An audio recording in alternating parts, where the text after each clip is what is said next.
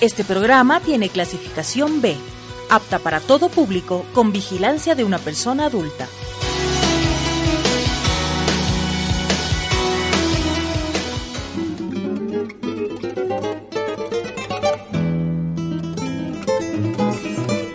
De frente y de perfil, tu historia a través de la música.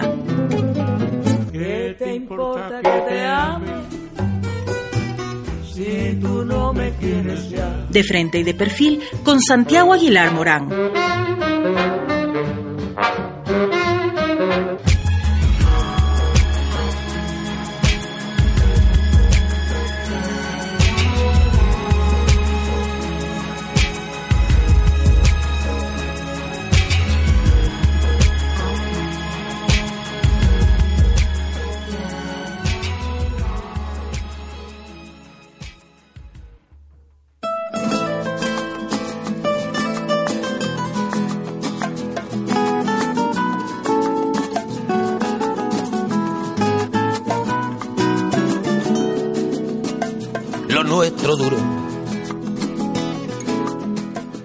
Amigas y amigos de Radio La Calle, bienvenidos a De Frente de Perfil, esta cita que tenemos cada semana y en la que compartimos con ustedes la historia vital de nuestros personajes, aquellos que acompañan nuestra cotidianidad a través de la música que los ha marcado. Escucharemos sus sueños pasados, aquellos que conquistaron y los que aún están por venir. Soy Santiago Aguilar Morán y como cada semana antes de iniciar esta charla le agradecemos a Labrador Panadería Artesanal Pan de Hoy con la receta de siempre. Labrador está ubicada en la primavera en Cumbayá, a una cuadra del redondel de la iglesia y atiende de martes a domingo de 9 a 19.30 y los sábados desde las 9 hasta las 17 horas. Este programa de Radio La Calle es muy especial para mí y quiero compartir con ustedes esta emoción. Nuestro personaje de hoy es, es la culpable de esta pasión de la radio y de estas ganas de hacer que la música y la palabra se encuentren pasionalmente. Eh, docente universitaria, magíster en estudios de la cultura con mención en artes y estudios visuales, ha representado a la Universidad Central de la que fue directora de comunicación, por ejemplo, en espacios como el Congreso Iberoamericano de Comunicación Universitaria, ha trabajado en varios medios de comunicación y ahora mismo dirige el programa Fuego Sagrado que se transmite cada jueves por Radio Universitaria. Pero sobre todo, ella ha entregado su experiencia y su cariño a varias generaciones de periodistas que la recuerdan, que recuerdan con cariño también estas enseñanzas. Recibimos con alegría a Ivanova Nieto. Iva, bienvenida a Radio La Calle, ¿cómo estás? Emocionada. Muchas gracias por haberme invitado. Es un gusto dialogar con un estudiante, pero sobre todo con el amigo, porque hemos construido una linda amistad. Muchas gracias, Iva. Gracias por aceptar esta, esta invitación. Tú eres una mujer profundamente vinculada a la música, al cine, y me contabas antes de entrar que sufriste eliminando canciones. ¿Cómo te fue con el ejercicio de hacer esta, esta lista? A ver, es, es un ejercicio primero de memoria, de memoria eh, sobre todo afectiva.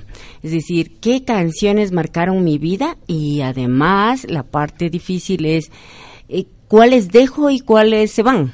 Y es un ejercicio muy duro porque cada una tiene un peso grande, un significado, un valor simbólico en toda la, eh, la trayectoria de uno y sí le da a uno como se queda ahí como un mal sabor, o sea, que se siente traicionando, ¿no es cierto? Entonces, eh, si Bob Dylan no está, si Leonard Cohen no está, estos dos grandes que marcaron también parte de mi vida, pero que eh, tuve que poner a otros, ¿no? Entonces, es un ejercicio vital porque comienzas a replantearte la memoria, ¿no es cierto? Tu memoria afectiva en relación a la música y, y, no es solo escoger ciertas canciones. Entonces, es un lindo ejercicio de todas maneras. Bueno, muchas gracias por haberlo hecho y por compartir con nosotros este espacio. Así empezamos este de frente y de perfil junto a nuestra invitada de hoy, Ivano Bonito.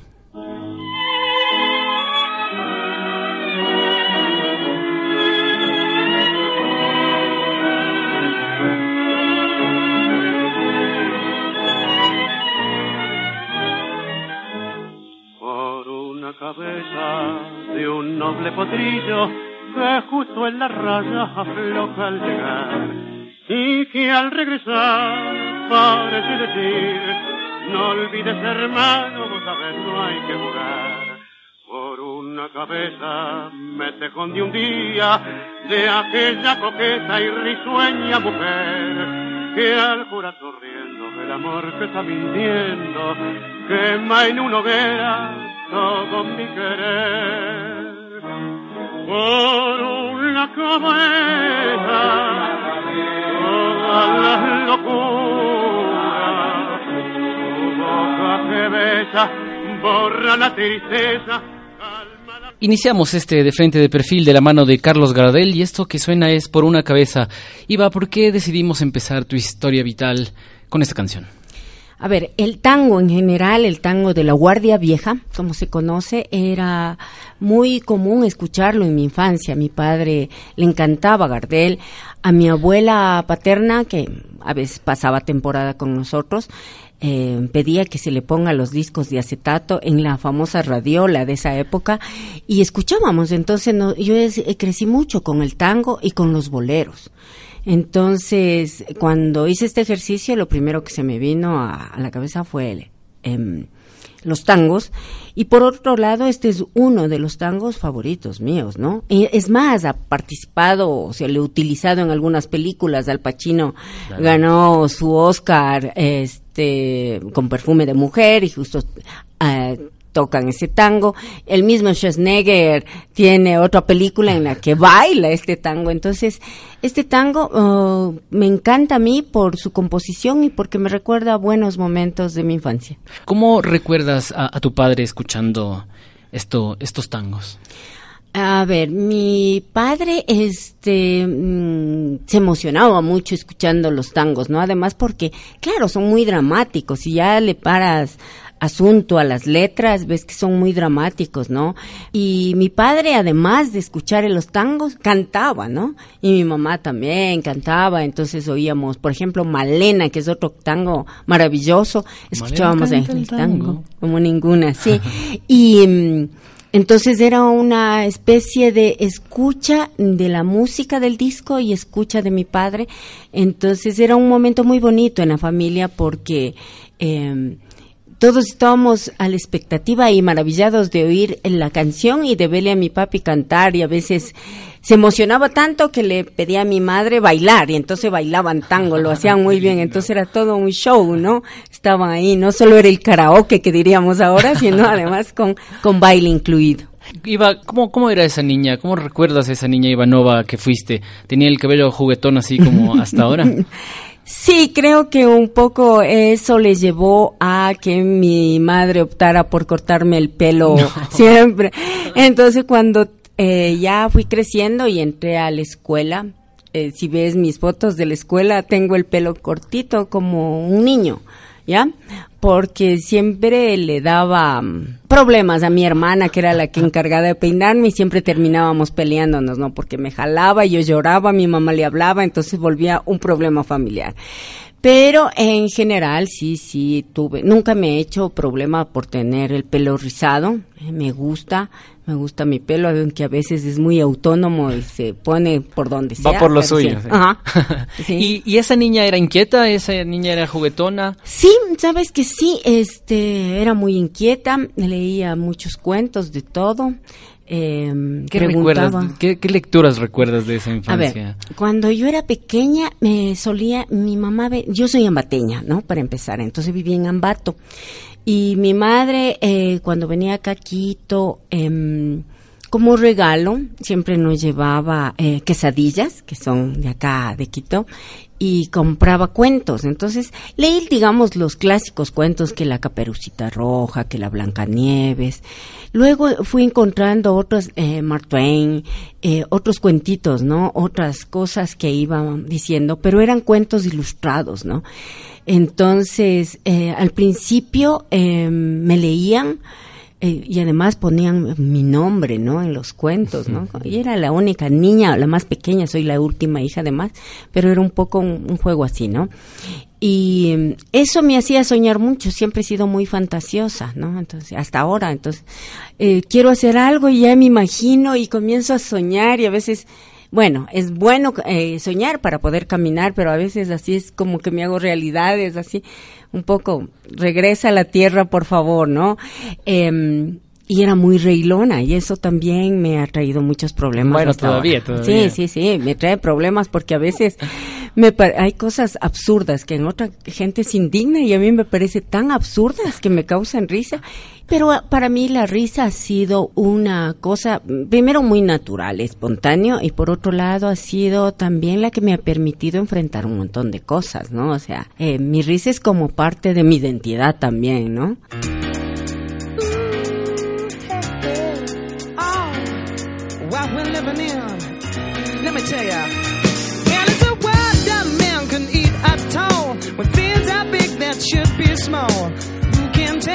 What magic spells we'll be doing for us. And I'm giving up my love to this world, only to be told I can't see, I can't breathe, no, not where we'll be. And nothing's gonna change the way we live, cause we can always take but never give. And now the things are changing for the worse. See, whoa, it's a crazy world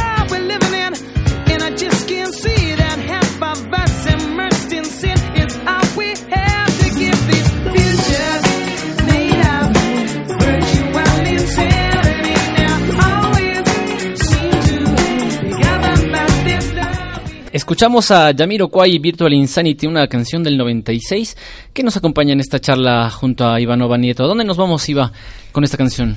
Me voy a la época en que era docente en la Universidad Politécnica Salesiana. Ahí conocí. ¿Eso fue hace cuánto? Este, en el 96 justamente. Cuando salía la canción. Sí, justo había salido y me maravillaba verle a un tipo ahí con un sombrero tan grande, ¿no? Pero me encantaba esa canción. Y este, como um, daba también producción radiofónica y la música para mí ha estado todo el tiempo rondándome, ¿no? Me apropié de la canción y hice algunos ejercicios con mis estudiantes, pero además recuerdo que siempre dialogaba con Pepe Germán. Pepe Germán era estudiante ahí y es músico, ¿no? Pero de esa época tuve buenos estudiantes, gente muy motivada por hacer radio, por hacer cosas. También eres parte de la construcción del camino de la música, ¿no? O sea, la música es un, igual que en las cosas en la vida y que la misma docencia, es una investigación y un rastreo permanente de lo que se produce, ¿no? Y te va topando y hay música que a lo mejor no eres tan joven para escucharla, pero te topó y te gusta, valoras la construcción, el momento, las circunstancias. Y ese es Jamiroquai, ¿no? Además, como a mí me encanta, tengo el disco, el CD, ¿no es cierto? Y claro, mis hijos se criaron también eh, oyendo a Jamiroquai, es de sus canciones favoritas esta también, ¿no? O sea, de paso te recuerda a tus hijos. Ah, de paso, bueno, hablaremos luego de la maternidad. Iba, tú jugabas mucho, recuerdo, y les decía un poco a, a nuestros oyentes al principio que también eh, la recordamos mucho a Iva porque en efecto fue, fue profesora, fue profesora mía y recuerdo mucho estos juegos que hacías para, para meternos en el mundillo de la radio.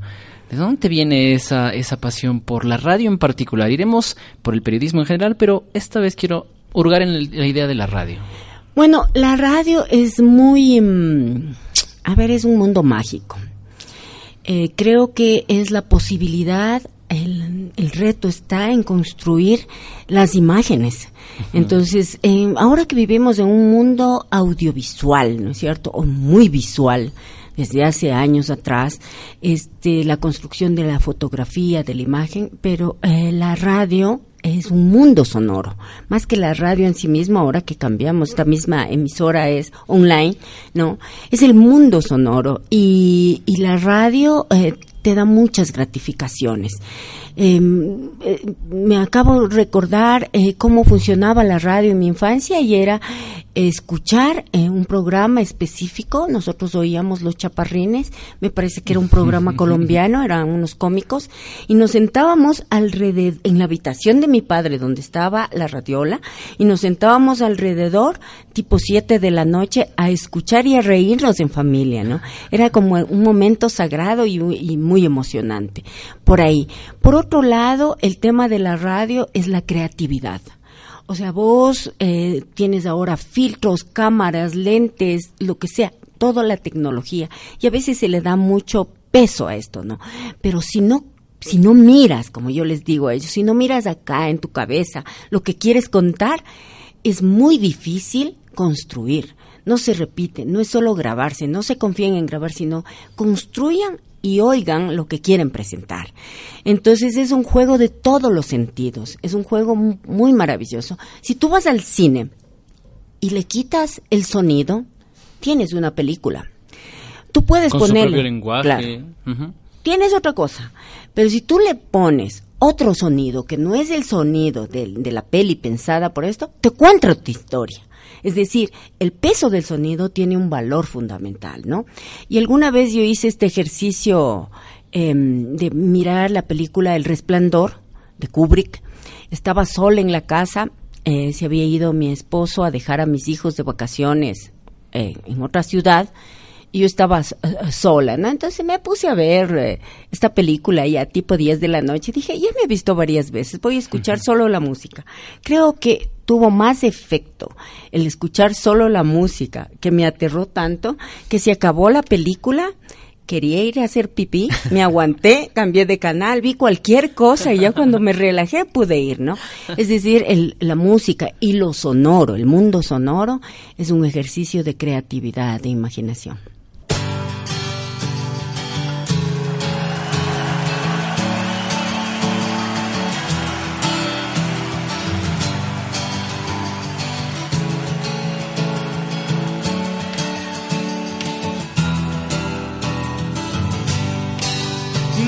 Gigantes con diez, el aire en gas natural.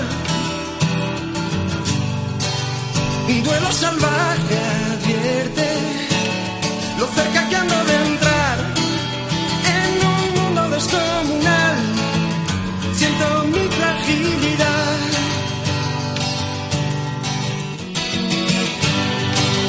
Vaya pesadilla corriendo con una bestia detrás. Dime que es mentira todo, un sueño tonto y no más. Me da miedo la enormidad, donde nadie oye mi voz. Escuchamos a Nacha Pop, Lucha de Gigantes. Iba, ya estábamos más o menos adelantando cuando estábamos fuera del aire de qué venía esta canción, pero dinos, ¿por qué está en tu, en tu historia vital? A ver, eh, primero porque eh, la música eh, me fue llevando al cine. Y tengo igual, si me hubieras pedido un listado de, de filmes, lo habría hecho y habría sido igual de difícil escoger, ¿no? Em, y una de las películas que me, me, han topado muy fuerte es Amores Perro de González Iñárritu, que me encantó, así me fascinó por, eh, por el montaje, ¿no? De una historia que que llega al mismo punto, que es el choque, ¿no? Y es la lucha de gigantes, exacto, ¿no? González Iñárritu además agarra este varias bandas, ¿no? Como Control Machete, Nacha Pop, otros, y, y escoge la música para su, su producción, ¿no es cierto? Y no solo hace una sola banda sonora con un solo grupo.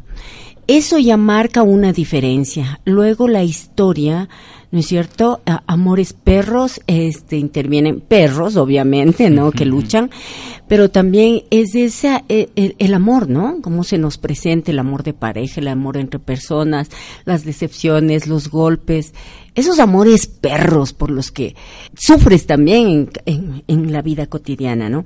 Y me parece que esta canción eh, refleja la historia que se plantea en la película y a mí me pone así como muy nostálgica oyendo esto, ¿no? O sea, es una canción bien lograda, de mucha calidad, pero además te conmueve. Iba, ahora que hablas de los amores perros, ¿cómo eran esos amores de secundaria? Te me está saltando los años, pero de eso se trata este juego. Vamos y venimos en el tiempo. Eh, ¿Cómo era esa IVA de secundaria con esos amores, a veces perros, a veces no tanto? Ay, esas preguntas difíciles. bueno, sabes que mi papá era muy controlador, entonces hacía, tenía que ser maromas para encontrarme con mi novio. O como se decía en esa época, con mi enamorado, ¿no? No era novio, era enamorado.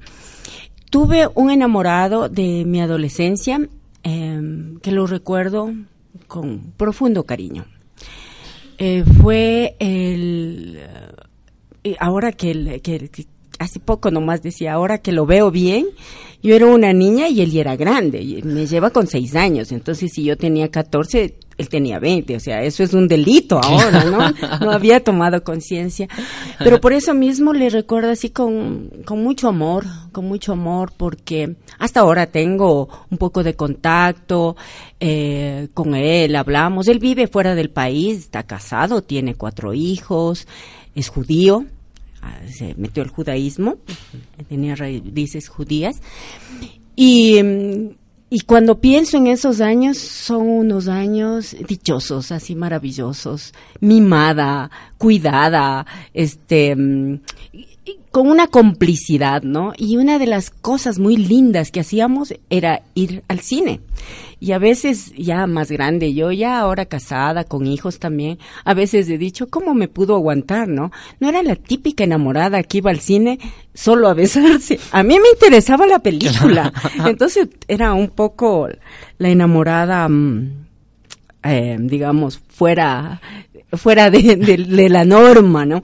Pero este esos años, bueno, estuve todo casi toda mi secundaria con él y fue así una cosa muy bonita, ¿no? Compartíamos, íbamos a fiestas, me escapaba de la casa para ir a, fiestas de mis otras compañeras de los 15 años, este, salía a escondidas, decía que iba a cualquier cosa a la biblioteca a hacer deberes, a ni sé qué, pero siempre, eh, siempre teníamos un lugar especial y él guarda un lugar muy, muy especial en mi corazón.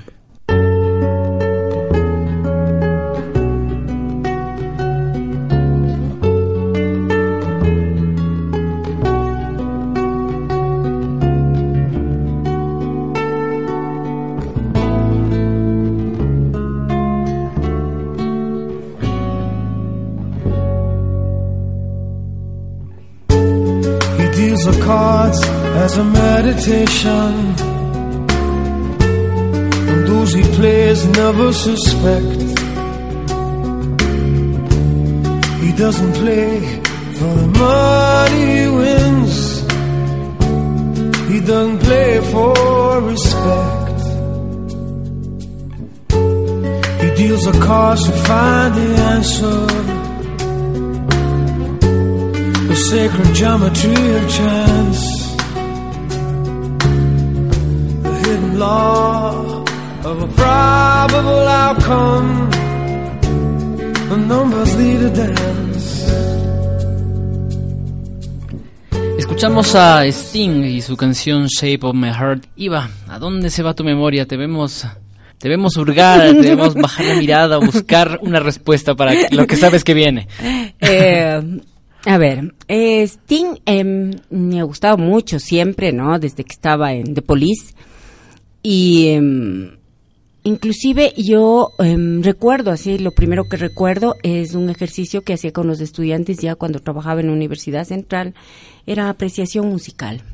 Es decir, la postea que mis estudiantes escuchen lo que ellos no escuchaban en la radio y por lo tanto no era su opción, ni sabían que existía. Y les hacía escuchar un, un inglés en Nueva York, que es de Sting. Esa es una de las canciones. Entonces, seguí la pista a Sting porque siempre me ha gustado hasta que me topé con esta canción que no es ni de amor ni de nada, pero también puede ser, ¿no? Eh, me parece una canción que te conmueve, que te conmueve mucho y me lleva a pensar en mis estudiantes de esa época, en lo importante que es hacer apreciación musical, en cómo la música podría cambiar la vida de la gente. Y esa es la apuesta que yo le he hecho, ¿no? Eh, con mis estudiantes desde la cátedra, a que encuentren otras cosas, a que les dé seguridad, a que eh, oigan y tengan otras preferencias, aunque sigan oyendo reggaetón, ¿ya? Pero que puedan escuchar otras cosas y también que les remita a otros momentos especiales. Y esta canción también suena al final del profesional, cuando salen los créditos de la peli, ¿no? Sí, sí, sí, es la, eh, claro, con Jean Reno. Exacto, y Natalie Portman. Y una bebé prácticamente, ¿no? Que es una linda película, ¿no? Con todo el nivel de violencia y todo eso, ves a un matón analfabeto cargado de profunda ternura y de cuidarle a la niña y de cuidar, ¿no? Es, son dos solitarios todos abandonados. El uno se envejeció así, ¿no? Y el otro con la esperanza. La flor representa, la plantita representa esa esperanza de cambio y es eh, conmovedora toda la historia, Toda ¿no? la historia, sí, Ujú. ¿no? Iva, eh, hace un momento nos dijiste que has intentado que la música un poco también cambie la vida de tus estudiantes. ¿Cómo te ha cambiado a ti? A mí me ha ido cambiando em, porque ha sido parte de mis eh, momentos muy duros, de los momentos más alegres. Mi etapa, por ejemplo, universitaria, perdón que yo estoy... Jugamos con el tiempo, de eso se trata este programa. Este, para mí fue importante, por ejemplo, promesas temporales. Conviví en, en el teatro universitario de la Universidad Central, donde estudié. Eh, se presentaban ah, mucho los artistas, era como el escenario natural. Y ahí había muchos encuentros soneros, entonces la música bailable, la salsa, el son eran para mí fundamentales. Yo me iba sola a veces, el novio de esa época no aparecía, o los novios de esa época desaparecían, y aprovechaba iba, ¿no? Sí, ya en la universidad ya pluralizas. y este em, la, la música para mí me ayudó primero a entender la técnica, digamos, la parte formal de la música, ¿no? ¿A qué le podemos llamar música de, de calidad? La otra era el virtuosismo, comienzas a diferenciar el virtuosismo.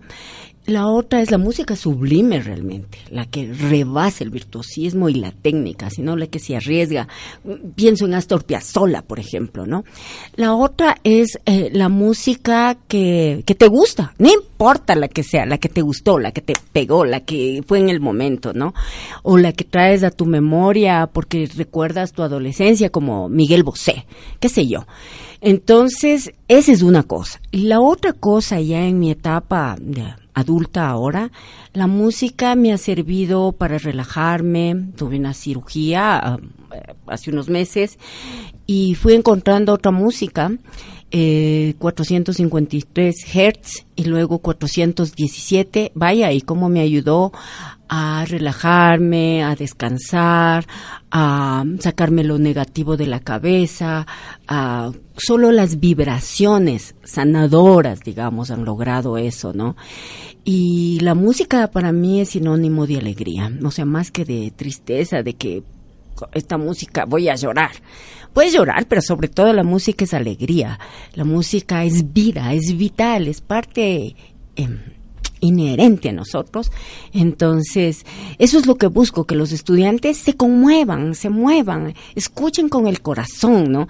Bueno, recordamos, amigas y amigos, que estamos junto a Ivanova Nieto, comunicadora, docente universitaria, formadora de periodistas, una apasionada del cine, como podrán escuchar, de la música y también de los viajes, una faceta que de la que hablaremos un poquito más adelante. Nos vamos a una breve pausa, sin antes recordarle que, pues, con ustedes mantenemos constante interacción a través de nuestras redes sociales. En Twitter nos pueden encontrar como Literatango y, por supuesto, en las de Radio La Calle, en Instagram, Facebook y Twitter estamos como Radio La Calle. Los invitamos a escuchar la programación también de nuestra emisora eh, todos los jueves, Bike and Roll desde las 17 horas con Milton, el abuelo. Y a las 19 horas, Freddy Peñafilarrea nos trae poesía y la mejor música de nuestro planeta natal en su rompecabezas de toda la vida. Volvemos ahora.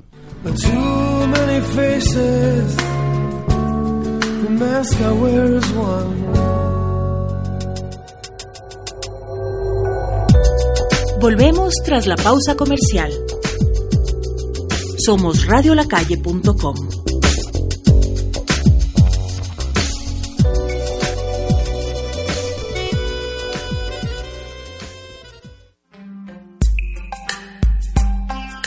Tú y yo somos semillas de luz divina, en proceso de florecer y convertirnos en radiantes estrellas del universo. Permítete cambiar tu vida por luz. Duré tu espacio espiritual. Todos los miércoles a las 10 de la mañana por radiolacalle.com. Juntos, en la dirección correcta.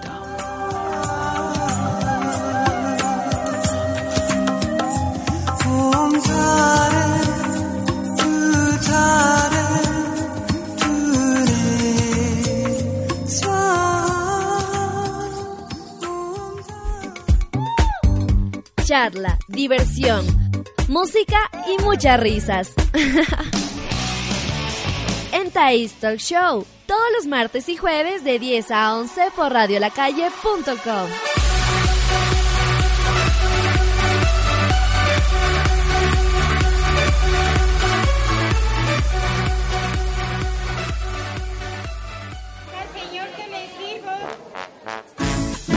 Prepara tus cinco sentidos para deleitarte con lo mejor de la comida nacional e internacional en Gastrofonía. Un espacio lleno de sabor con la conducción de David Lazar, todos los viernes de 9 a 10 de la mañana por Radio La Calle. a mi Ecuador querido, tan amado y bendecido por su belleza sin par. Y a su comida sabrosa, agasajo espiritual, quiero dedicarle ahora un Fin del espacio publicitario. Estás escuchando de frente y de perfil con Santiago Aguilar Morán.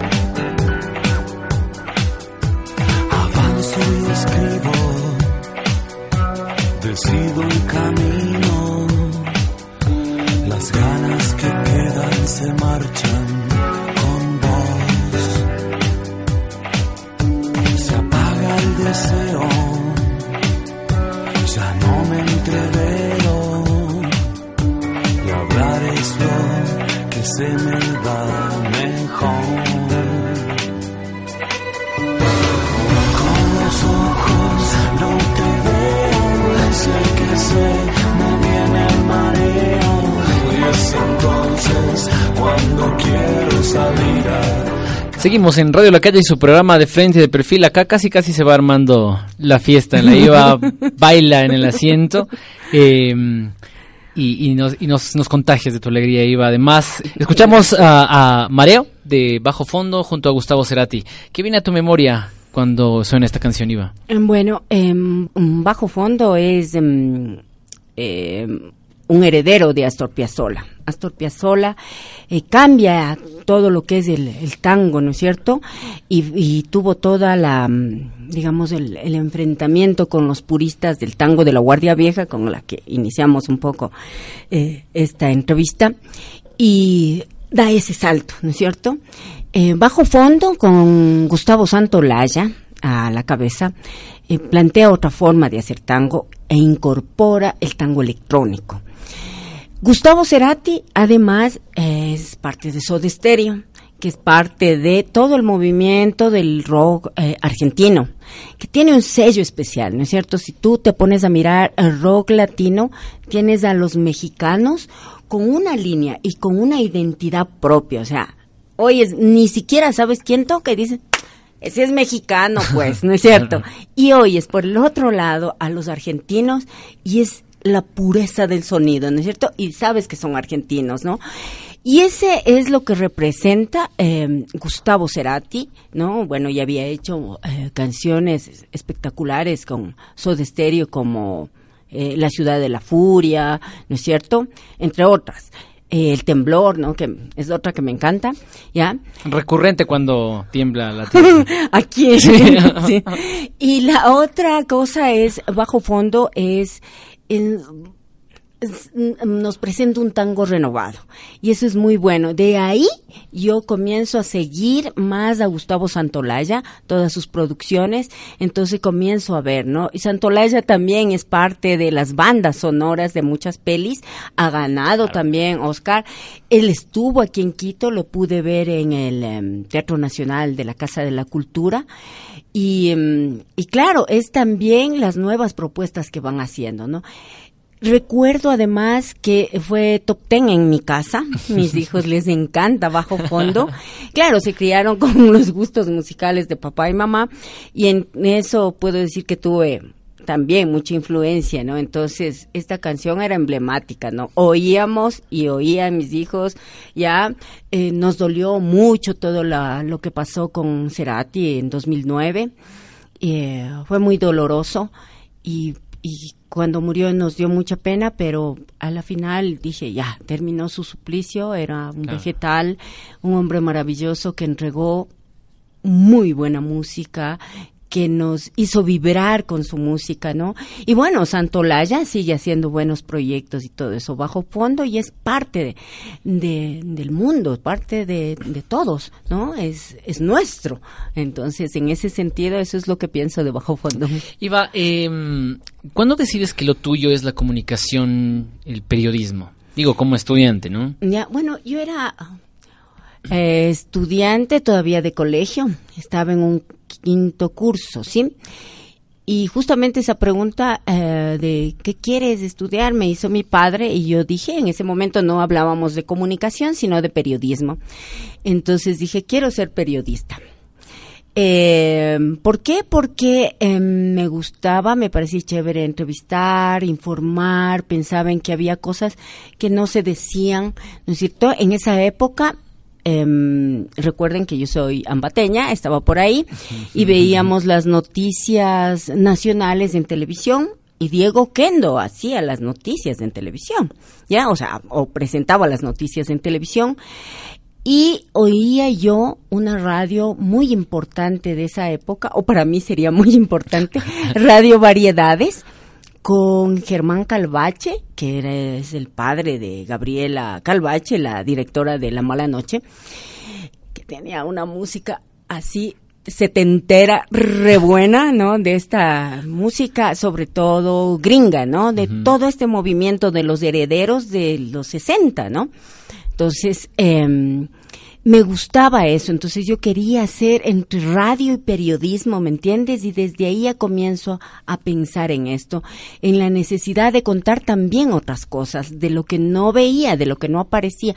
No me interesaba la televisión, nunca quise eh, la televisión, sino hacer lo que tú haces, la radio, la calle, ¿no es cierto? Echarle pierna, sacar, buscar, hablar con la gente, moverme en otros espacios y y, y moverme en los temas que otros no, no topaban, que los medios tradicionales no topaban. Y cuando llegas a Quito encuentras la Facultad de Comunicación ya. Eh, Y ¿A estaba en ese proyecto, estaba en ese proyecto. Así es que sí, yo soy de la primera promoción de la facultad, por favor no hagas cuentas. ya, entonces, em, eh, en, llego además en un momento en que se discutía mucho sobre la concepción de la comunicación. ¿No? Entonces, eh, los Matelar fueron parte de nuestra bibliografía. Eh, estaba ahí profesores así que marcaron mi, mi formación, como Santiago Ortiz Crespo, un profesor que nos daba problemas sociales del mundo contemporáneo. Caramba. Esa nos daba. Estaba Gustavo Larrea, él fue mi profe, no recuerdo qué materia, eh, y era de lo que recuerdo del Gustavo, bueno, es un tipo muy flaco, ahora ya no está tan flaco, y fumador. Entonces, él fumaba y antes de que se acabe su cigarrillo sacaba otro y prendía con el anterior y seguía fumando y apagaba en el filo de la ventana, ¿no? Ese es, pero era un profesor interesante. pero en ese con- tiempo se podía fumar. en- se podía, sí, estudiantes y profes fumaban en el aula, ¿no? Ahora es un crimen, ¿ya? Eh, somos, o bueno, yo ya no soy fumadora, pero vamos, los apestados de la sociedad, ¿no es cierto? Pero fuiste, fuiste. Sí, sí fui fumadora, ¿no? Hasta hace dos años y medio, más o menos. Y, y bueno, entonces la comunicación comienza a debatirse, ¿no? De otra manera, aparece este Mario Caplún, eh, y si Espal juega un papel fundamental en las discusiones porque eh, él es el que eh, recoge de toda América Latina las posturas. Y en ese momento, además, aparece en el contexto internacional latinoamericano las radios populares, las radios clandestinas, las radios, digamos, especializadas, diríamos, para categorizar, pero eran radios mineras, radio obreras, eh, las radios sobre mujeres. Claro, estábamos heredando las luchas sociales de la década de los 70 y que y la posibilidad de soñar, la utopía de creer que la revolución aquí también estaba a la vuelta de la esquina. ¿Ya? Y eso no estuvo mal, estuvo, digamos, fue parte de, de, la historia del país, de nuestras vidas, ¿no es cierto? Porque queríamos una sociedad más justa, diferente. Eh, corría eh, la época de León Febres Cordero, además, entonces era importantísimo tener una postura política clara, ¿no? Y además cuidarse. Entonces, eh, en ese contexto, estudiar comunicación era un acto también irreverente, pues.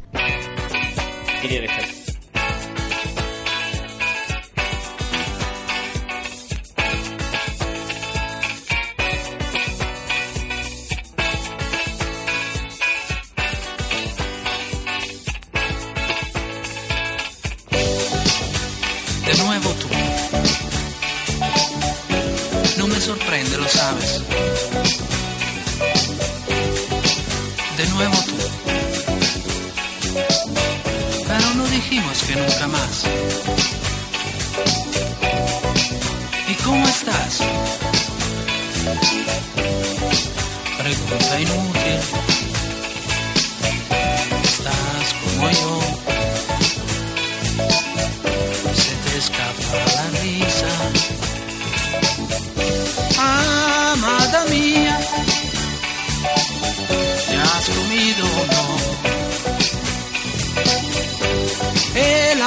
Mía. De nuevo tú, del Lucio Battisti, acompaña esta charla que mantenemos junto a Ivanova Nieto. Eh, Iva, ¿por qué esta canción para, forma parte de tu historia vital? Ay, Lucio Batista me ha acompañado desde la adolescencia y um, hace un momento hablé de, de, del enamorado de la adolescencia, me acuerdo de él, pero eh, no solo de él, sino de, de otros momentos de la vida. Este Lucio Batista, esta canción primero, eh, yo la escuchaba mucho cuando venía a veces de vacaciones acá a Quito a, a través de la de la radio musical, había una radio musical que hasta ahora me acuerdo su eslogan, ¿no? Ven al mundo de musical, ¿no? Y, y tocaban esta, y me acuerdo de eso, me acuerdo que dejé de escucharla, claro, ya pasó de moda, pero es de esas que te guardas en el baúlcito, ¿no? Y un amigo se fue, yo ya trabajaba, ¿qué sería? En los 98, 2000, por ahí. Yo trabajaba en el centro Las Tres Manuelas del municipio de Quito y un compañero mío viajaba a Italia a hacer un curso sobre prevención de alcohol. Entonces me pregunta, um, ¿qué quieres, negra? ¿Qué quieres que te traiga? Entonces yo le digo, y tac, pensé en Lucio Batista.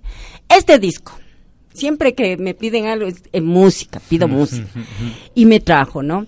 Entonces, igual top ten en, el, en mi auto, top ten en la casa, se escuchó, se escuchó. y esta canción, aparte de, de, de, de, de esa adolescencia, de eso, de esa época maravillosa que compartí con, con ese enamorado, este, me ha acompañado también en otros momentos románticos de mi vida de esos amores y desamores, de esos, de esos amores platónicos también. Entonces, por eso está en esta lista. Bien, vamos a seguir uh, hurgando en la memoria de Ivanova a propósito de los amores que se fueron, de los que vinieron luego. Pero eh, quisiera volver un poco años atrás, cuando, cuando estás en la universidad y es un acto político estudiar comunicación social. Tú entras en, el, en, efecto en el gobierno de Febres. ¿Cómo era ese tiempo? Eh, ¿Cómo eran esos tiempos en la universidad? Bueno, la Universidad Central además estaba en la mira del gobierno, ¿no? Este, Está están, intervenida de algún modo, ¿no? Sí, sí, sí, había que cuidarse mucho porque había lo que llamábamos en esa época los tiras, estaban dentro, que son la policía encubierta, digamos, ¿no? Los agentes. Y sobre todo porque ya era explícito el... Um, la mirada que tenía el gobierno sobre la Universidad Central cuando publica, si mal no recuerdo, en últimas noticias, los Se Busca. Y en los Se Busca, con fotografía, claro. salían inclusive profesores de la facultad, de la universidad, y justamente, sobre todo, uno de los de la mirada, de, de la parte, digamos, más vulnerable y que en la que miraba más el gobierno es en la Facultad de Comunicación Social, donde había eh, grupos, eh, digamos, varios grupos de izquierda, ¿no? Estaba el MIR, ah, habían salido de ahí los ABC, estaba, creo que, me parece que también los montoneros, alguna gente vinculada a los movimientos insurgentes. Entonces, eh, claro, Febres Cordero en una de sus cl- declaraciones dijo que la Universidad Central era el caldo de cultivo para terroristas, para delincuentes, para todo esto, ¿no? Entonces salíamos en marchas a la calle y el enfrentamiento con la policía era terrible, ¿no? En esa época había los em, eh, unos carros que se me va este rato el nombre. El eh, trucutú. no, no, el trucutú era uno que existe hasta ahora.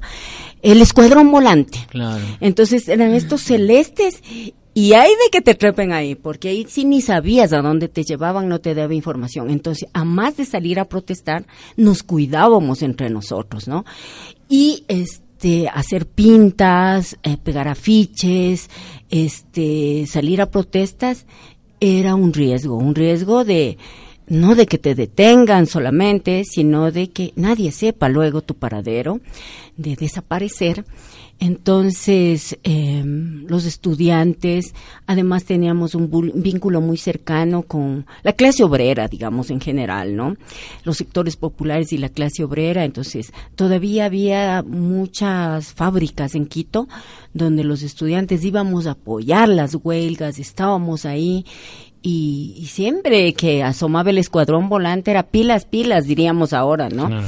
Eh, hay que cuidarse. Entonces, si a algún compañero le intentaban remar, todo el mundo intentaba bajarlo, no era un juego así, digamos, juego en el peor sentido ¿no? Claro. de, de, de, de- de- de defensa, ¿no?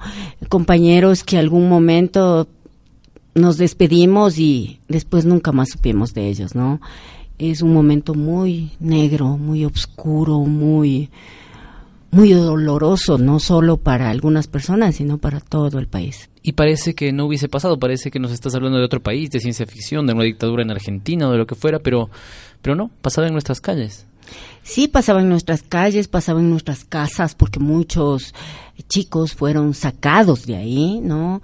Eh, pasaba en nuestras aulas, nuestras aulas, este, tenías que cuidarte, inclusive, eh, que alguien tenga anotado en, su libreta tu número telefónico, tus datos, porque enseguida te vinculaban. Entonces, más o menos era, eh, primero fusílenlos, después averiguamos que tenían que ver con esto. Pero eso es importante, saber cómo, cómo fue esa época tan, tan dura para, sobre todo para otros, ¿no? Que, que ya no están con nosotros.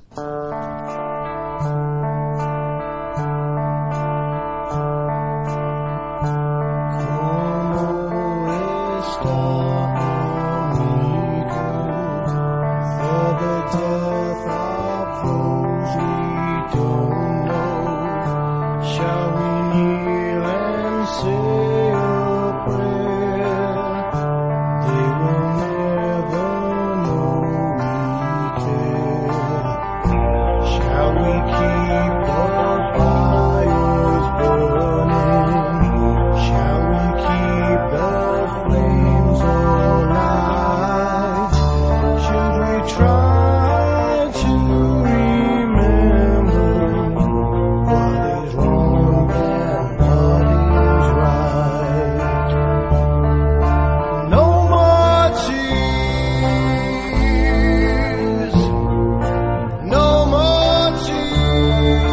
Cambiamos de registro, y de Lucho Batista y nos vamos a Iron Maiden. Eh, ¿Cómo están, amigos? ¿Por qué esta canción, Iba? Bueno, Iron Maiden es eh, espectacular, espectacular. Toda su música me encanta y hay varias cosas que me traen a la mente. Eh, eh, yo hice un año, hace rato, con mis estudiantes, se me ocurrió es hacer, escogí varias historias para adaptarles y cuentos, ¿no? Entonces escogí, qué sé yo, una de Clay Barker, escogí otra de Rosa Montero sobre Frida Kahlo y e hice los guiones. y con, con todo y les dice que em, mis estudiantes sean los personajes. Hay uno muy lindo de Frida Kahlo porque eh, Rosa Montero hace como que Frida Kahlo tiene conciencia y va pensando que va cambiando las fechas inclusive de su nacimiento, parecer como en 1910 haber nacido como la hija de la revolución, ¿no? Cuando nació me parece que en 1908. Y ahí me acuerdo era mi estudiante, eh, otra colega nuestra, Natalia Angulo. Entonces Natalia hizo la voz de la conciencia de Frida Kahlo. Y Iron Maiden fue parte de un cuento de terror de Clay Barker, que es la política del cuerpo. Esa es una parte. La otra, ah, porque ya le conocía a Iron Maiden, este, lo conocí a través de un amigo periodista que colaboraba, a ver, yo trabajé en, en Radio Sonorama. Antes de eso trabajé con el ex ministro de Cultura Paco Velasco en La Clave, yo era editora política, y volví a toparme con un amigo de la universidad, que no éramos tan amigos en la universidad, y él estudiaba también comunicación, y él entró a trabajar. Yo era editora política y él entró a ser parte del, área política como reportero y escuchábamos mucho, él escuchaba esto, entonces yo le iba preguntando una serie de cosas y es un amigo igual que, que le tengo mucho cariño, compartir tantas cosas que compartimos, eh, hasta aguantarle al Paco Velasco. ¿Ya? Luego Sobre todo eso. sobre todo. Luego fuimos a trabajar en Sonorama, es, eh, el- entiendo que vive ahora, eh, igual, me parece que en Estados Unidos, eh, y eh, me encontré, digamos, con una vasta eh, lista de, de músicos que él me iba nutriendo y que yo iba aprendiendo, o sea, otras líneas. Y además había todo el boom del rock en, en Quito, donde la facultad se vest- estaba vestida de negro. ¿Tú también?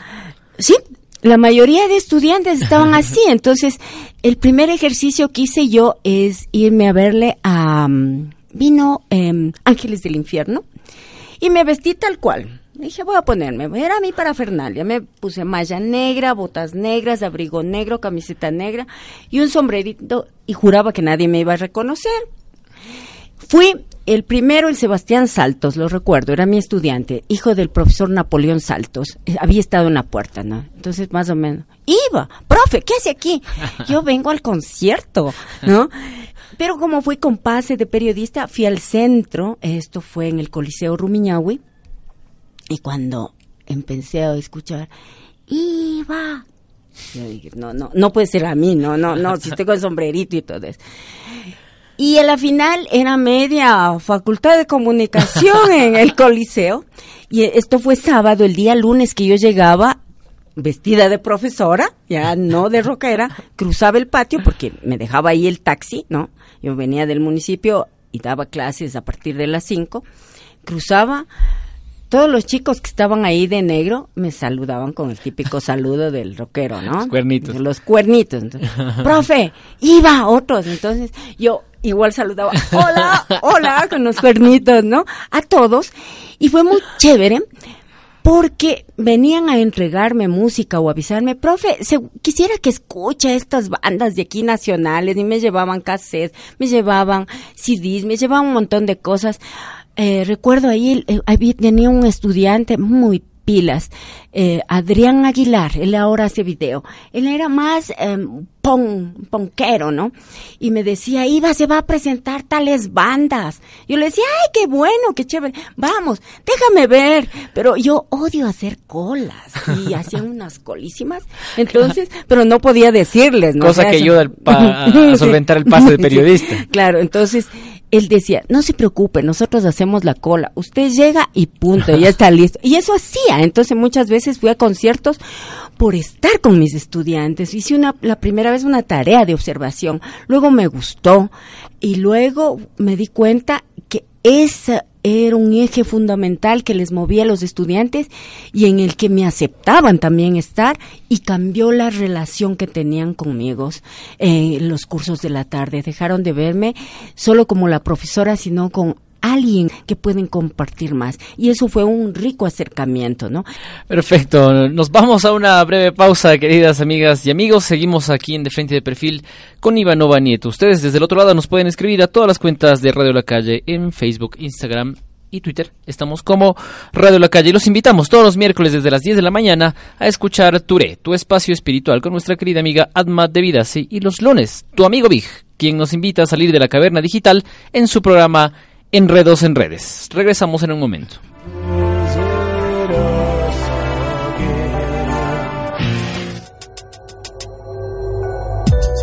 Volvemos tras la pausa comercial. Somos radiolacalle.com.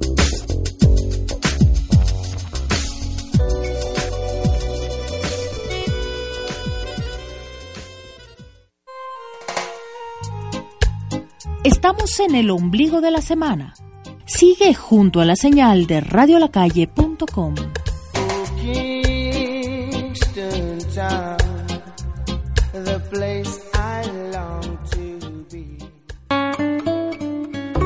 La vida da vueltas y los gatos siempre caen patas arriba. Rompecabezas vuelve. Rompecabezas vuelve. Vuelve la poesía, vuelve la mejor música de nuestro planeta natal. Tantos años de silencio no han cansado nuestra voz. Nos escuchamos por radiolacalle.com en el rompecabezas de siempre. Rompecabezas con Freddy Peñafiel Arrea en radiolacalle.com. Ir andando sin norte, sin oeste, sin este. Radio La Calle revive la historia de Calimán. Todos los días desde las 22 horas. Calimán, el hombre increíble.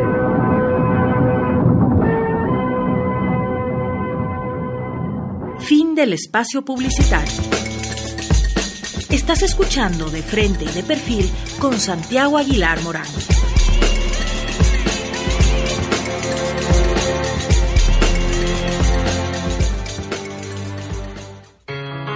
O pintor Gauguin amou a luz na Baía de Guanabara. O compositor Cole Porter adorou as luzes na noite dela. A Baía de Guanabara. O antropólogo Claude Lévi-Strauss detestou a Baía de Guanabara.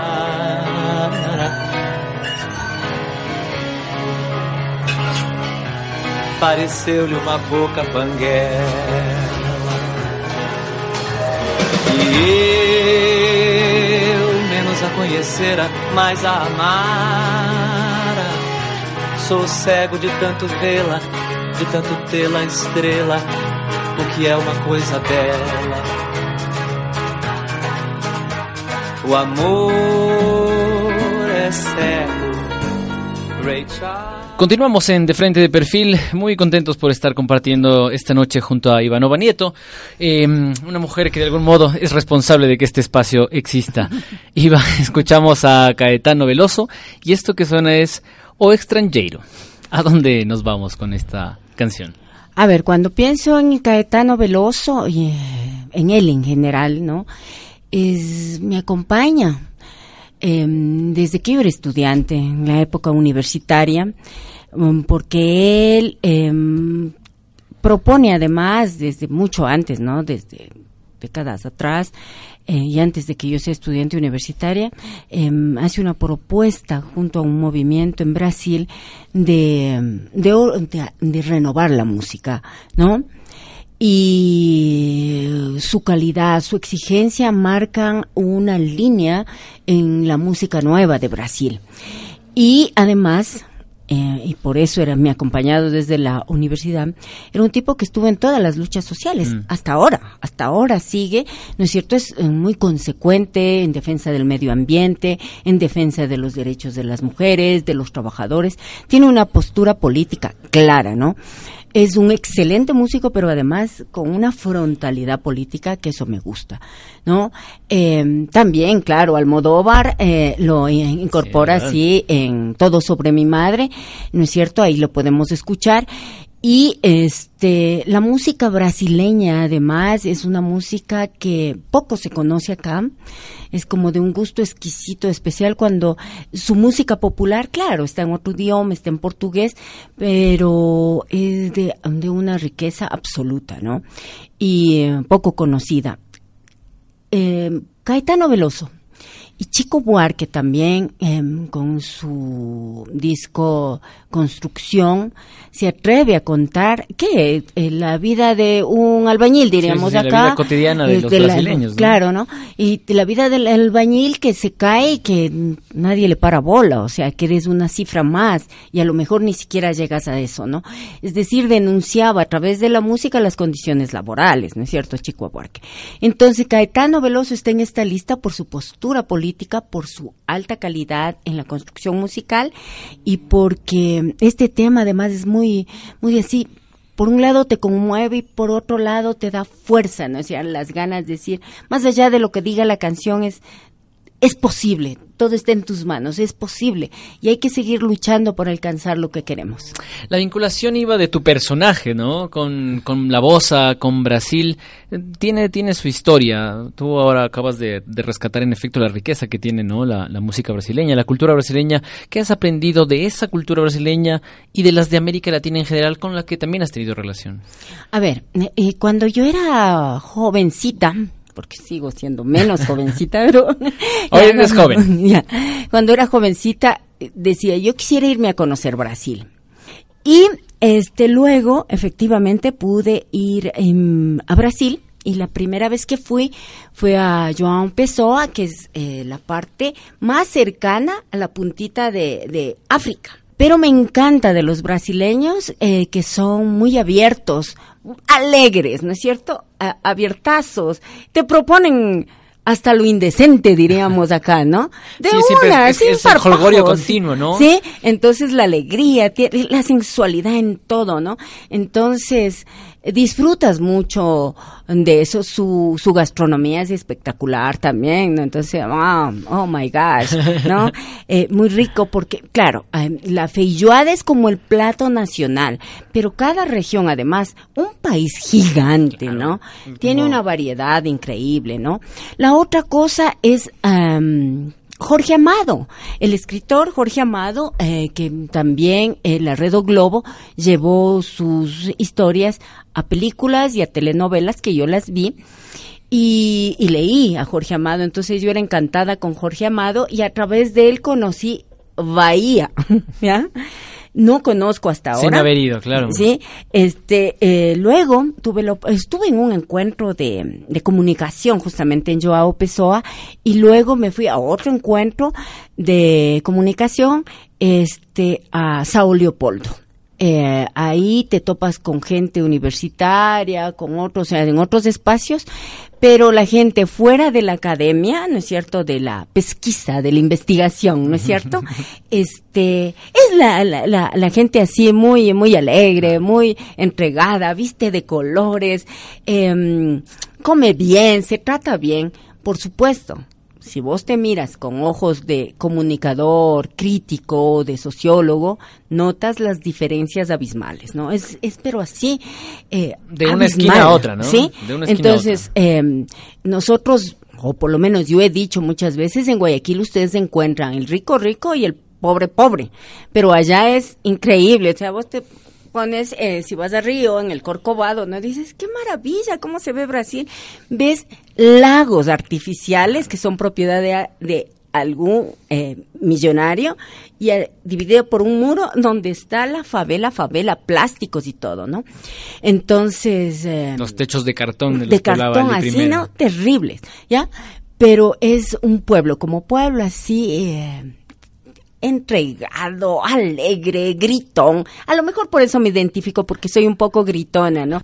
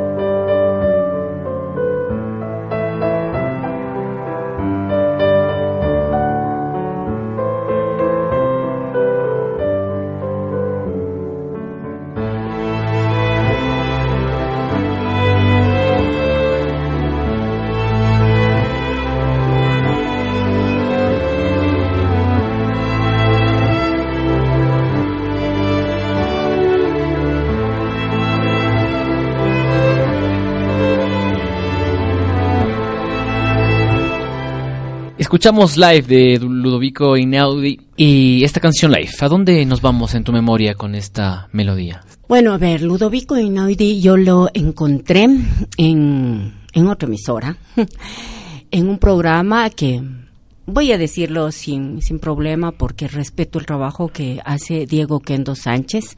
Eh, desde hace muchos años, desde que era muy jovencito y estudió comunicación y hacía su programa de música New Age y en ese momento era así, ¿no? Tenía la mejor música, y yo creo que tiene un, una formación, ¿no? un criterio musical muy bueno. Entonces lo conocí así. Sí, su programa Encuentro, En ¿no? el programa Encuentro que se lo mantiene hasta ahora. ¿no? Melómano completo. Sí. No me gustan los publi reportajes, pero Sí, digamos, sí, la música exquisita, o sea, es lo mejor, o sea, es así, muy bueno. Y, mm, y lo escuché la primera vez ahí. Luego em, busqué en internet, en, en YouTube, y luego eh, fui a buscar su música, ¿no? Y eh, es un excelente pianista, este, que ha construido piezas eh, de alta relevancia, este, consideradas como modelos en el mundo, ¿no? Y creo que es debe ocupar un lugar especial en, en, la música y, y eso es lo que él hace, ¿no? Su tema live este, nos hace pensar justamente en la vida, ¿no es cierto? En eso, si no se puede escuchar en un momento relajado y todo eso, te acompaña y te hace vibrar su música, ¿no? Siempre, siempre te topa, te topa el corazón, te topa el alma, te topa el espíritu y eso logra eh, em, Ludovico Einaudi. Eh, live, precisamente, la, la vida, ¿no? Como, como refieres ahora. Esta canción eh, también nos, nos, nos- quiero aprovecharla para llevar a la, la conversación a un terreno quizás más pedregoso. La vida nos, eh, nos impone luchas eh, difíciles de asumir y a ti te puso una fuerte recientemente, eh, una lucha contra el cáncer. ¿Cómo llevas la batalla, Iva? Em, fue una lucha, digamos, fue una oportunidad. Y esto lo digo así con mucha alegría. Em, mm, el cáncer de mama que se me presentó, em, claro, al principio, ah, me van a hacer una cuadrantectomía y está resuelto, porque uno a veces se cree muy seguro, ¿no? En la vida, como que estoy fuerte, soy fuerte, soy sana.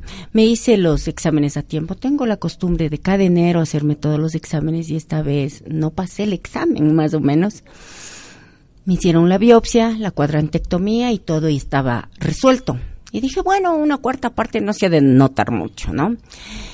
Sin embargo, los resultados de eso fueron que había carcinomas en todo el seno, en toda la muestra, por lo tanto debía hacerme una mastectomía.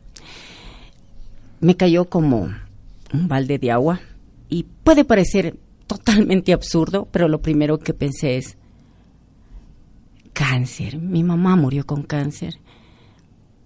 No quiero tener cáncer, porque todavía me falta por escuchar mucha música y leer los últimos libros que compré. Sí, no pensé en otra cosa. No voy a mentir, pensé en eso. Luego pensé, no quiero dejar deudas a mi familia, ¿no?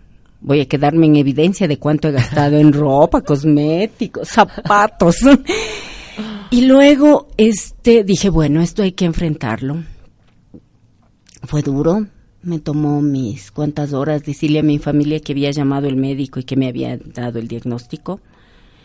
Eh, pero decía, es una oportunidad porque eh, la primera operación, además, eh, no supo mi familia, más que mi, mi pareja y mis hijos, porque era solo eso.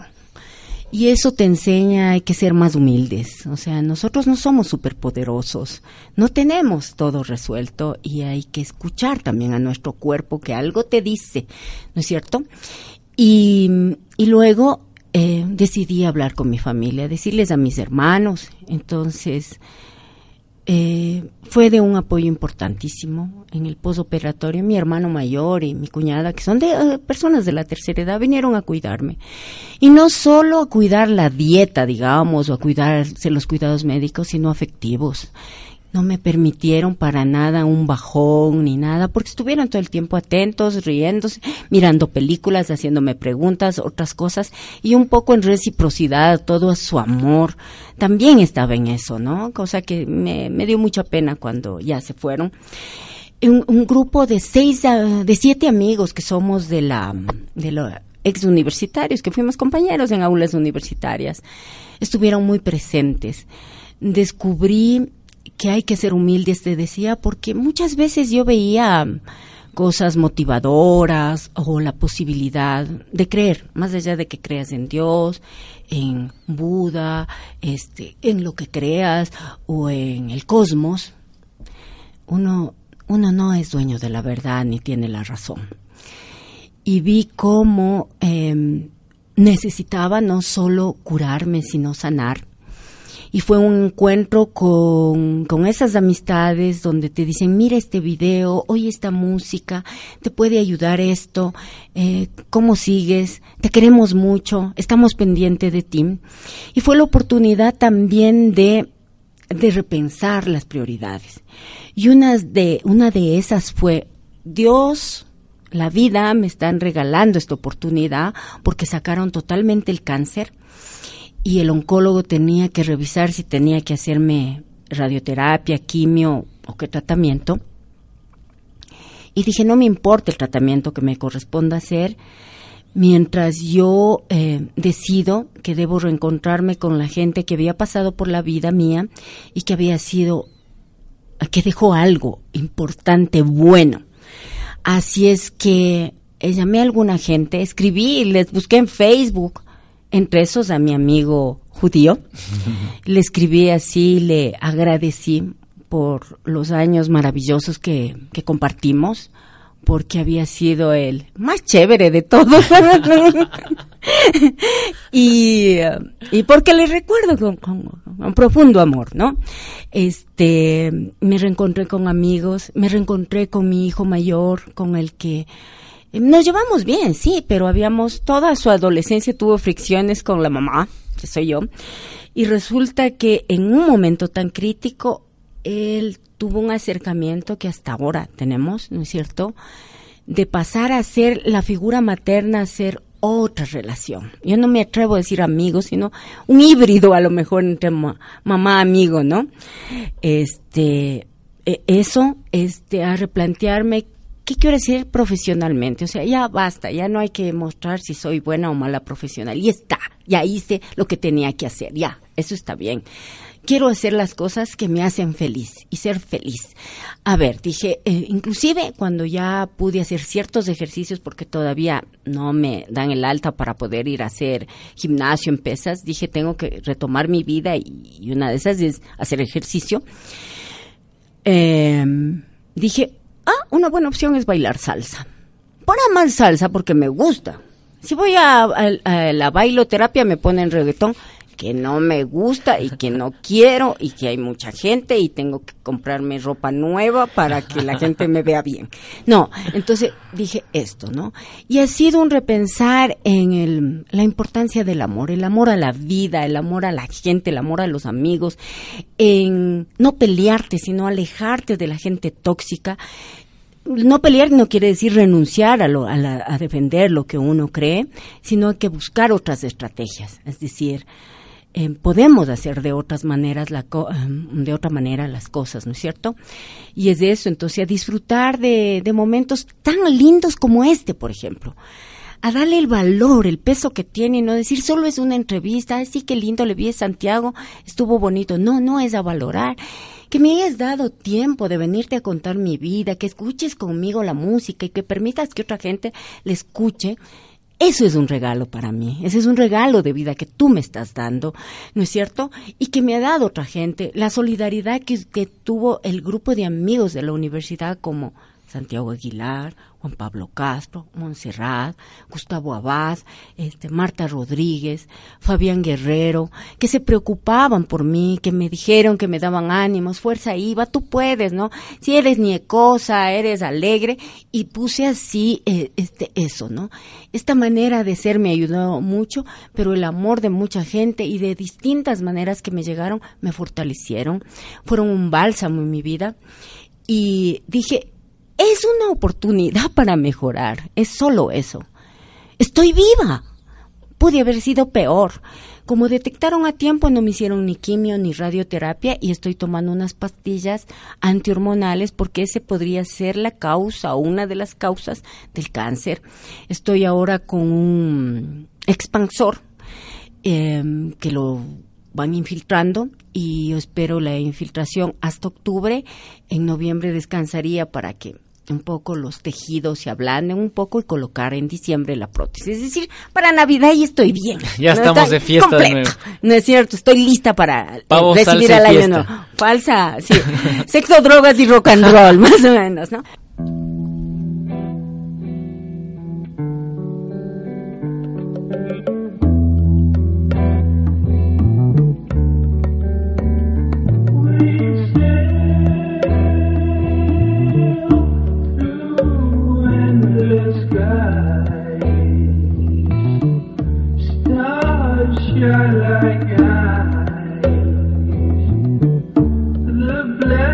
Black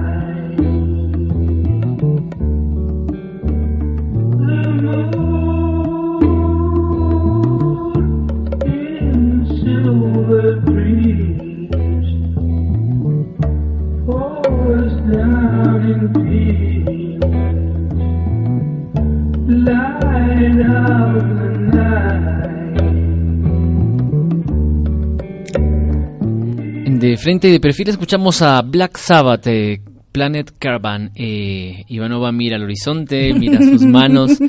¿Y qué recuerda ahora? A ver, esta música me acompañó, claro, ya en la adolescencia, era toda. Black Sabbath ha, ha marcado la vida de muchas generaciones, ¿no? Y es y puse esta porque además de gustarme a mí personalmente, eh, mi segundo hijo un día eh, me estaba preguntando sobre rock y si yo sabía de algunas bandas, ya que hacía el programa y todo eso. Entonces fui a buscar mi música y saqué el- los discos de Black Sabbath y le dije, verás, yo tengo muchas, eh, digamos, algunas objeciones a algunas bandas ecuatorianas, pero no quiero este, calificarlas y que tú tengas esa, mm, ese antecedente, porque quiero que, que escuches otras cosas. Quiero que escuches este, Black Sabbath, ¿no? Y me dices, y hablamos. Entonces fue el inicio de una relación muy chévere con mi segundo hijo en los temas de rock. Tanto que luego él era un niño, ¿no? Entonces eh, siguió rastreando más música y a sus 13 años formó su grupo, ¿no? Su propia banda. Su banda Cerrojo Oscuro. Y ensayaban en casa, entonces era una banda de punk rock, ¿no? Entonces ahí todos los fines de semana oíamos el bullón y todo eso, daba de comer. Yo decía, todos los fines de semana almuerzo con la flor y nata, pues. Los sábados con los rockeros porque les daba de comer, claro, los guaguas. Y los domingos mi otro hijo ensayaba teatro porque estaba en la U, entonces yo almorzaba con actores. Entonces decía, de lujo, todos los fines de semana son una maravilla. Entonces, eh, Black Sabbath fue el, el, em- el elemento que me unió más a mi hijo y a poder hablar de, de música con él, ¿no? Y de rock. Y luego yo fui eh, la conductora del auto en que iba mi hijo a tocar también en otra banda y me sentaba a corregir trabajos de mis estudiantes en todo Esa durante el ensayo, tarea. esa linda tarea con el fondo musical del ensayo de la banda, ¿no? Entonces, eh, que era transgresor. Entonces, eh, Black Sabbath es, es mi propia vida, mi, mi adolescencia, es la adolescencia de mi hijo y es un clásico de la música rock, ¿no? Ahora que lo mencionas, Iva, ¿cómo fue la experiencia de ser madre cuando te enteras que estás embarazada? Uf, ¿qué pasa en, qué pasa en, en esos en esos, En esos rizos? casos. En esos rizos. En esos rizos. Rizos adentro, ¿qué pasaba?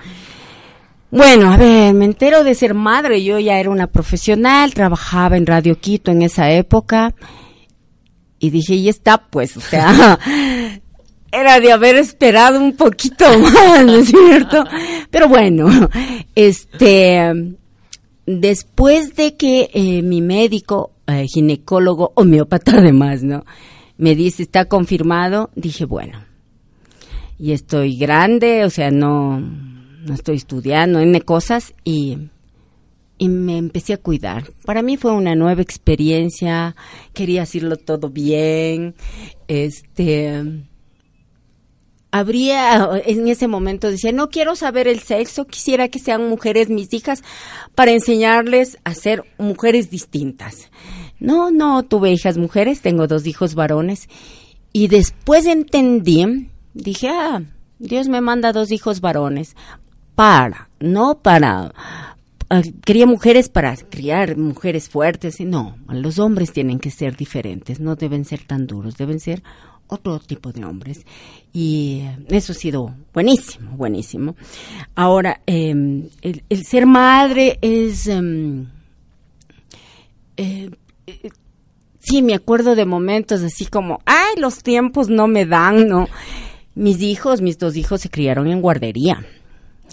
Este, el mayor estuvo un año, bueno, conmigo las mañanas y las tardes hasta la noche iba a trabajar y se quedaba con, con una estudiante de comunicación que era ah, alumna de mi pareja, entonces, bueno, ella quería trabajar en eso, entonces se quedaba el, el primer año. Luego ya fue a guardería y, eh, y bueno, se criaron en guardería, una guardería muy linda de- del barrio, ahí yo vivía en el barrio América en esa época, y era una guardería así muy chévere, muy segura. Además, yo iba a husmear todo y a preguntar todo, entonces era muy Como buena simpático. periodista. Sí, y entonces la relación con los hijos es una apuesta también a lo que al proyecto de vida que tú tienes, ¿no? O sea, cómo miras a los otros, cómo miras varios temas. Entonces, cómo les das le- elementos, ¿no? Y entender que ellos serán personas independientes de algún momento, ¿no? Y es em, chévere, o sea, hay momentos así que, que yo recuerdo y me mato de la risa, ¿no? Con ellos jugando, burlando, ah, ju- jugando como mu- que si fueran muñecos de uno, ¿no? este, y luego, em, Claro, yo trabajaba en la época en que quieres demostrar que eres buen profesional. Entonces, era profesora, eh, bueno, con Pablo trabajaba en Radio Quito. De ahí, este, trabajaba, ya me cambié la, a la clave. De, este, de la clave ya me cambié a Sonorama. En Sonorama y entré a trabajar en la Salesiana. Dejé, la, dejé Sonorama y me fui a trabajar en el Congreso. Entonces, siempre estaba muy ocupada y tenía horarios. Entonces, nunca me sentí culpable, ni hasta ahora, ¿no? Y es un aprendizaje, es un aprendizaje serio, de alta responsabilidad. Y además eh, yo le aposté mucho por la defensa de los derechos humanos. Es decir, mis hijos no tienen que ser homofóbicos, no tienen que ser sexistas, clasistas, ni racistas, ¿no es cierto? pueden equivocarse porque es parte de la vida y parte del aprendizaje, pero sí me hubiese preocupado mucho que sean maltratadores de sus parejas y esto, ¿no? Pero es eso, es todo eso, es dolores, es preocupación, pero es eh, gratificante, ¿no? Y uno va aprendiendo a dejarles ir. Uno tiene que dejarles ir y tener la seguridad que le diste la mochila y pusiste en la mochila lo que deben tener.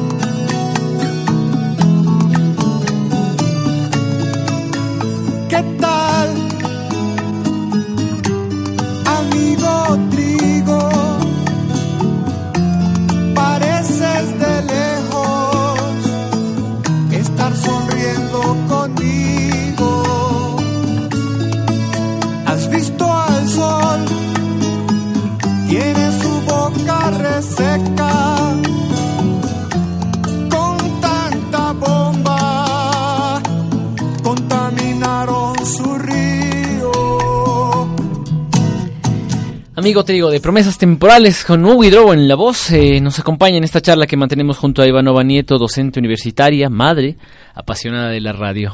Iva, ¿a dónde nos vamos en tu memoria con esta canción? al Teatro Universitario, finales de los 80. Ahí se presentaba promesas temporales, yo les decía como si fuera su lugar natural. Ahí vi cantar mm, a, a Hugo Hidrobo, Héctor Napolitano, estaba el Alex Alvear y otros más que hacían este grupo y que nos planteaban además otra manera de hacer música de alta calidad, ¿no? Eh, Alex Alvear, algún momento que, que dialogaba en mi programa, eh, le, rememoraba esta época y él decía que, claro, fue preparado para el casting porque una noviecita le dijo que necesitaba un bajista. Entonces, él va y dice, claro, me había preparado Pink Floyd, Black Sabbath, algunas cosas de rock, ¿no? Y le, dije, le dijeron, qué bien tocas, este, Pink Floyd, Black Sabbath, lo que tocó. ¿Cuál es tu composición propia? Dice, ahí me quedé frío, no había compuesto.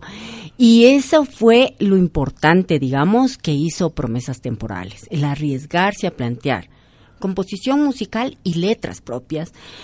Y el público estábamos encantados, pues, porque mm, era un momento en el que todo estaba en ebullición, como decía hace un momento, queríamos cambio, veíamos que las artes eran importantes eh, en, en, este proceso de cambio, ¿no? Entonces, ya no solo, digamos, teníamos que oír o, o, escuchábamos, para los que escuchábamos, toda la nueva trova cubana, ¿no? Que, bueno, a mí hasta ahora... Ya vamos, llevamos a la trova. Me, me sigue gustando mucho y creo que ahora lo valoro de otra manera, sino que teníamos eh, músicos propios, ¿no? Que nos cantaban al oído eh, lo, um, temas cotidianos nuestros. Nos hablaban sobre el amor, la importancia del amigo, nos hablaban de, de las otras cosas de una uh, manera distinta y no en el en esta competencia por estar primeros en el rating y que la Sony te coloque de una manera, sino porque lo hacían bien, porque consideraban que su trabajo debe hacerse bien y, y era y nosotros éramos los privilegiados en obtener es, esa calidad del trabajo. Pero además esos conciertos eran una, una puesta en escena política, no solamente Así una es. propuesta estética, Ajá, sino ajá. realmente frente al poder desde la música, desde el arte, eran realmente mm, mítines políticos, ¿no? Sí, o sea, eh, En el mejor sentido. Claro, a ver. Primero eran eh, conciertos gratuitos. Entonces podría ir cualquiera. Eh, luego, este, siempre estaba vinculado a algún hecho, a alguna eh, concierto de solidaridad, qué sé yo, con el pueblo nicaragüense o con algún grupo de que estaba luchando, con algún otro país, porque veíamos a América Latina, ¿no es cierto? En, en algunas eh, cosas, en algunos procesos, y con la gente latinoamericana que estaba en esas luchas, había solidaridad, ¿no? Eh, luego también era una forma de en esos escenarios este tener una postura política frente al, al poder que nos regía en ese momento. Entonces, eh, no hacía falta hacer solo, digamos, que sea un espectáculo panfletario, sino era el arte, ¿no es cierto?, pensando en una estética, porque eso también es un acto Claro. revolucionario, una estética de calidad para el pueblo. Eso era lo importante. Ya eso en sí mismo era una, una, un cambio eh, importante. Iba, eh, ¿cómo te va con la... tú te- estamos viendo este, en esta gama de música que nos has traído para compartir. Vamos de Gardel a Promesas Temporales, a Black Sabbath, a Iron Maiden, eh, y, y vendrán otras cosas. ¿Cómo te va con los fundamentalismos musicales? ¿Qué no escuchas nunca?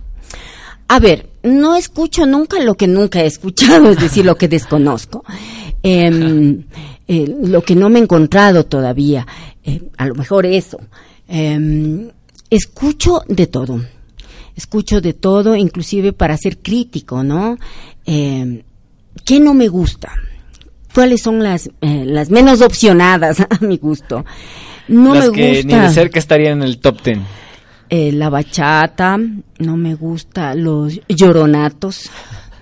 Eh, me gusta el vallenato eh, tipo de, de los que cantaba, el, el de la gota fría, este rato se me escapa el nombre, ¿no es cierto? No es del Carlos Vives, sino el creador de... Eh, Rafael de- Escalona. es exacto, escalón. Entonces, me parece que ese recoge lo que es el valle nato, ¿ya? Claro.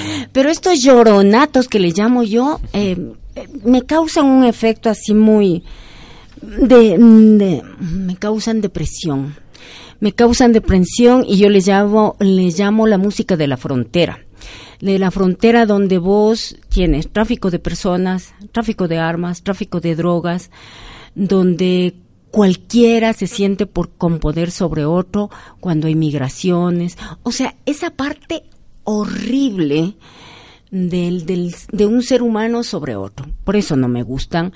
El reggaetón tampoco es el, el opcionado, aunque mm, escuchaba Calle 13, y decía, a ver, ¿qué tiene esto? Pero me parece que es música muy básica, ¿no? Música muy básica y que te apelan a toda esta parte de más agresiva, más así. Entonces, más allá del baile, que es, que no es, no es simpático tampoco, todas esas letras donde destilas, este, testosterona, ¿no? O sea, que um, agárrala, que contra la pared, que la gasolina, o cualquier otras cosas que, que mientras vos tienes luchas, ¿no es cierto?, de mujeres, porque ya basta, ni una menos, ¿no es cierto?, eh, bailamos eso, o está eso, ¿no?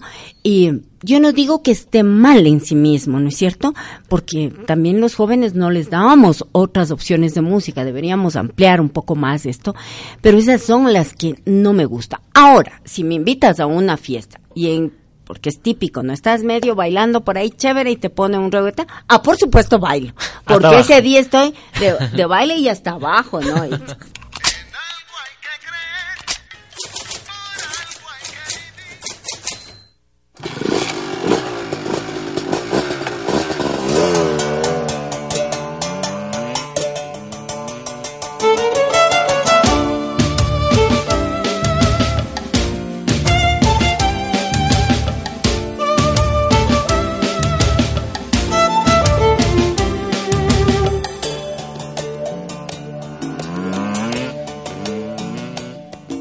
Alerta que al que va en motocicleta ningún carro lo respeta y autobús mejor ni hablar. Tranquilo que cuando llegue la hora, si usted no se descontrola, no nos lograrán prender. Deje el nervio ya y concéntrese. Es muy tarde para echarse atrás. Se hace lo que se tiene que hacer. Rubén Blades nos abre una puerta ah, distinta en la vida de Ivanova Nieto, un personaje que nos acompaña esta noche aquí en De Frente y de Perfil. Sicarios, ¿qué recordamos con esta melodía? A ver, primero creo que eh, hay que resaltar la figura de Rubén Blades. En, en esa época universitaria también tuvimos eh, muchos encuentros soneros y se hacía son en este país, ¿no es cierto? Y, y la salsa clásica, este, la buena salsa clásica del, por ejemplo, Funny All Stars, todo lo que eran Latin Brothers, Fruco y sus tesos, ¿no? Salsa colombiana que son buenísimos, ¿no? Y que es una gran industria este se escuchaba entonces vos ibas a bailar este tenías los clásicos setenteros en inglés chévere no Eh, eh, tenías eh, el rock eh, tenías la trova y tenías la buena salsa. Salsa y son además no son cubano.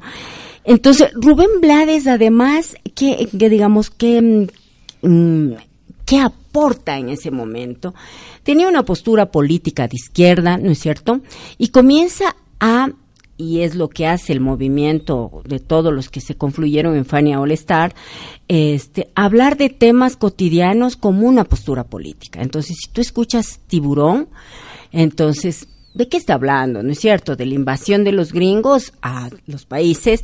Si estamos hablando de mm, plástico, ¿no es cierto? Era una chica plástica de esas que van por ahí, o sea, la, el, que no quiere ver lo que está ocurriendo alrededor. En la lectura podemos hacer la digresión de cada una de las canciones. Y mm, Rubén Blades eh, ha sido un musicazo ya que ha aportado, ha aportado en términos de calidad, ¿no es cierto? Él, Willy Colón, Ismael Miranda, todos ellos, ¿no? Hay una franja larga de, de músicos. Y escogí esta canción que me encanta, ¿no? Sicarios, porque, primero porque tiene un ritmo así riquísimo y hay una fusión de varios instrumentos, una complejidad musical muy simpática, y luego porque habla de algo que en los uh, 90 se vivía mucho, pues no oíamos mucho en las noticias, eh, los sicariatos eh, que había y los sicarios, yo recuerdo que nos presentaban en los festivales de cine eh, colombiano, eh, si el escenario era Medellín, entonces aparecía un letrero en un terreno baldío que decía, por favor no arroje cadáveres, ¿no? Y, y la Virgen de los Sicarios, claro. la peli, el libro. Entonces vos tenías, vivías otro momento y era aterrador, ¿no? Porque un poco era también el Pablo Escobar en Medellín y y cómo operan los sicarios. Y comienzas a ver, no, por supuesto, no solo en Colombia, ¿no? En otros lados, ¿no? Entonces te cuenta la historia de cómo opera el sicario, ¿no es cierto? Que si al lado del chofer, ¿no? Este, y no importa lo que va a pasar, ¿no? Eh, es entre él y yo la selección, dice, entre el que va a morir y yo. ¿A quién le van a morir? Mejor que muere el otro y no muero yo. Entonces, son otras éticas también.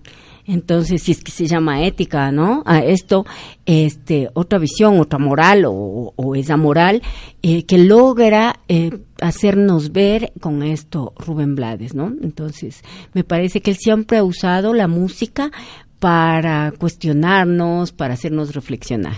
Y tú también en tus clases has usado la música para eso, Iva. ¿Cómo haces para heredar ese sentimiento de, de, de criticar, de, de, juzgar, de tener esa mirada, eso, ¿no? Crítica eh, en, en tus clases. A ver, eh, bueno, yo respondo a toda mi formación universitaria, como decía hace un rato, tuve profesores también que me dieron buenas lecturas y también que, que dieron excelentes clases, ¿no?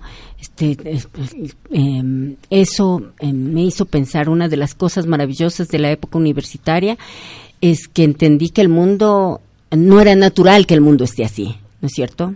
Y eso le debo al marxismo entender que no es que es natural que hayan pobres, no es natural que se pega a las mujeres, no es natural la corrupción, sino que hay intereses y hay una construcción, ¿no es cierto?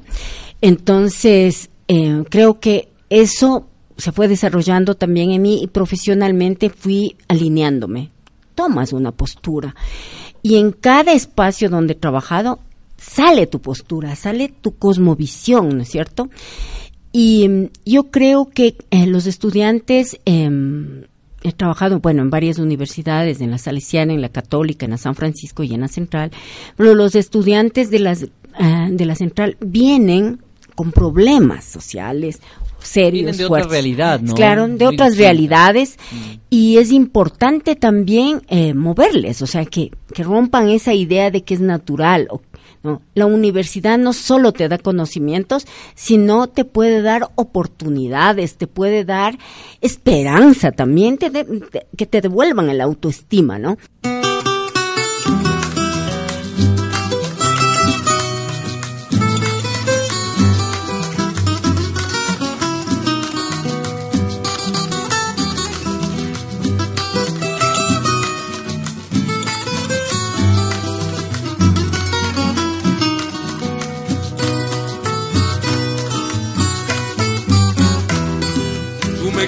Me quisiste, Macusa, y yo también te adoré.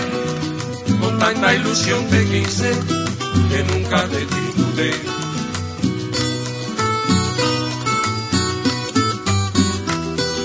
Por un poquito de tiempo que de ti me separé, me traicionaste, Matusa, qué triste yo me quedé.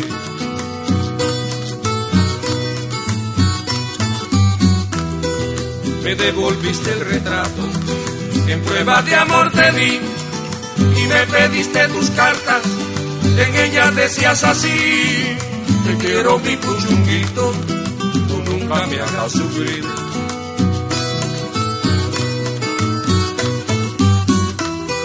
Yo nunca usé la corbata, ni tampoco usé el pañuelo, creyendo que así guardado conservaría el recuerdo.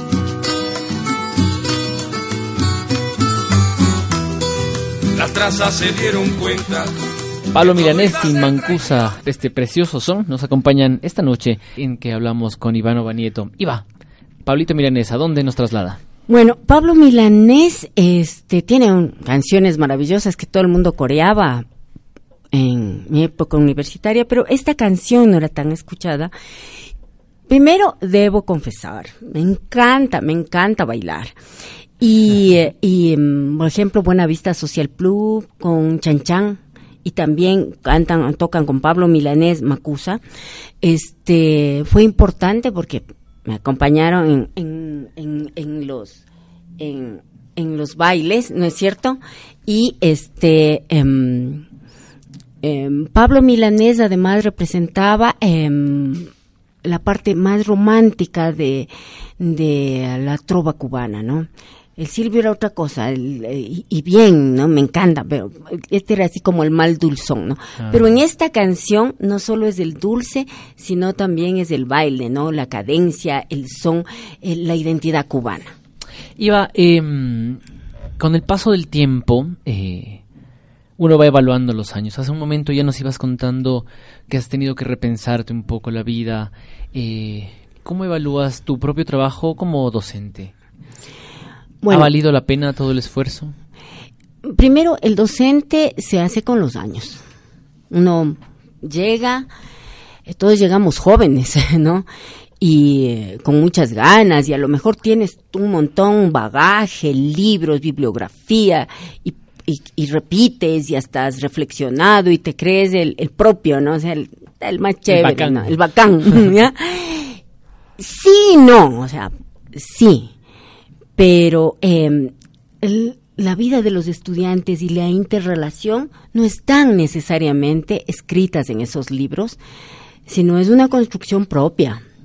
¿No es cierto? Entonces, eh, puedes manejar la pizarra inteligente o el marcador o las diapositivas o, cualquier cosa, cualquier recurso que uses, sino es en que tengas tú también una madurez emocional, un asentamiento más, eh, madurez eh, de vida, un millaje de vida, ¿no? Para entender y saber relacionarte mejor con los jóvenes. Yo digo, cada vez me vuelvo más vieja y mis estudiantes son cada vez más jóvenes. Así es. Entonces, hay- las brechas se van abriendo, ¿no? Pero el, el rol de uno también es cómo disminuyo la distancia. Y eso significa no hacerme la joven, sino escuchar a los jóvenes, sintonizar con ellos, en qué están, respetarles, valorarles, jugar, encontrar muchas formas, ¿no? De juego, de tomarles el pelo, ¿no? Yo vivo tomándoles el pelo a mis estudiantes, además porque cuando doy en la noche están cansados, son gente que ha trabajado y todo eso. Entonces, una apuesta permanente de encontrar estrategias, de encontrar otras cosas, de motivarles. Hay cursos a veces que son así como robots, ¿no? Entonces dices, ese es un reto para uno. El problema no es que ellos sean robots, es cómo, qué papel juegas tú para cambiar o revertir eso, ¿no? Este, hay te encuentras también con gente así muy linda, brillante, que te propone que también y que te está pinchando, ¿no? Y que eso es lo rico, ¿no? Cuando te preguntan mucho, cuando te llevan a tus límites y pues, por poco dices, verán, hoy consulto y mañana les traigo la respuesta, ¿no es cierto? Pero ese es un ejercicio de humildad. Sí, sí, sí, Hay sí. quien sí. prefiere inventar la respuesta a decir, bueno, Claro. mañana te digo. Sí, y siempre el estudiante, aunque no sepa el tema, sabe que le está cuenteando el profesor. O sea, déjate de cosas. Yo creo que decir si he sido buena docente, buena profe, habría que preguntar a ellos, ¿no? Y tú mismo fuiste mi estudiante, pero yo creo que ha sido un, un- muy grato, muy, un, un aprendizaje muy lindo, una de las, lo mejor de pertenecer a una institución superior o a cualquier espacio educativo es la relación del día a día con el estudiante.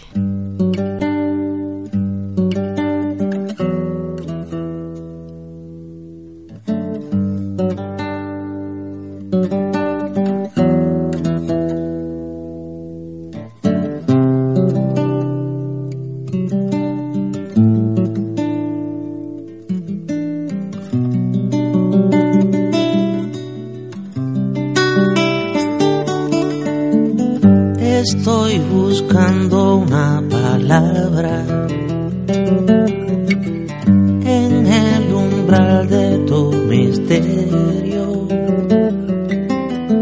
¿Quién fuera Alibaba?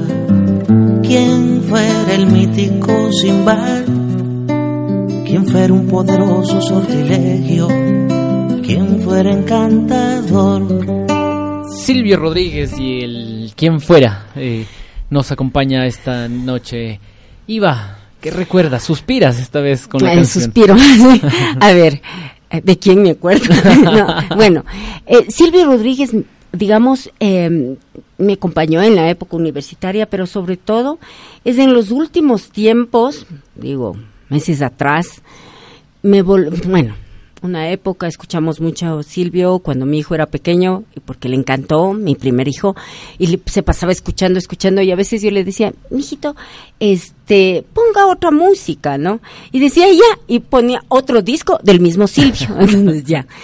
Pero en estos últimos meses, con toda la avalancha de cosas que me han pasado, eh, volví a escuchar Silvio y encontré, me maravillé con, con su música, sobre todo por la complejidad que tiene, ¿no? O sea, uno valora, ya ni te importa si es cubano, si fue de la época de la revolución, no, es la calidad de compositor, la calidad de sus letras. Entonces, eh, si tú averiguas a músicos, es difícil interpretar en guitarra la música de Silvio, eh, de Silvio Rodríguez. Entonces ves eh, el trabajo minucioso, detenido y de alta calidad, ¿no es cierto? Que, que él presenta, ¿no? Entonces es un, digamos, él, él debería estar en una lista de, de los mejores compositores e intérpretes eh, y letristas, ¿no? Eso porque hace poesía además, ¿no? Entonces, Sí, además muy polisémico y mucha complejidad en los acordes, realmente. Sí, entonces es, es uno de los grandes. Iba, eh, si no fueses quien eres, a propósito del título de la canción, ¿qué hubieses querido ser? Ay, hubiese querido hacer algunas cosas, entre esas guionista de cine. Una, dos, bailarina de salón, así, así que me paguen por bailar, imagínate. Y la otra, guionista, ¿no? Esas cosas me hubieran querido. Iba, eh, ¿a dónde va la vida? ¿A dónde, a dónde te proyectas ahora eh, en tu historia vital? Bueno, este, mm, he dejado pendiente muchas cosas y uno no se da cuenta, ¿no? Entonces, cuando te dije que em, volví a revisar mis prioridades, estoy pensando en, em, sacar, em, no sé si eh, eh, empezar con un, un libro, este, o un buen artículo eh, sobre un- una comunidad de- en Esmeraldas Bunche, es una comunidad de concheras, entonces quiero revisar un material que tengo ahí escrito y todo. A propósito hacer- de la tesis de maestría que Sí, escribiste, ¿no? sí, entonces quiero hacerle, volverle a hacer artículo, a lo mejor no llegue al libro, pero sí un buen artículo. Eh, quiero publicar en la revista de la facultad o en, en la de la Andina donde estudié mi maestría. Quiero además, em, estoy pensando, todavía no decido, pensando seriamente en que todavía podría hacer un doctorado y, em, y, y quiero dedicarme de pronto a eso, a estudiar un poco más. Quiero además, este, le debo a la radio que me ha dado tanto, ¿no? A la radio me ha hecho feliz, me ha acompañado, ah, toda la vida. Este, creo que debo hablar sobre la radio también y hablar sobre el programa Fuego Sagrado que lo produzco. Entonces he conversado con gente tan chévere que podría ser una opción también de publicación y creo que, que el proyecto que tengo de Fuego Sagrado eh, debe ir cambiando para otras cosas, ¿no es cierto? Eh, de pronto un poco independizarse y comenzar a hacer ot- otro tipo de comunicación.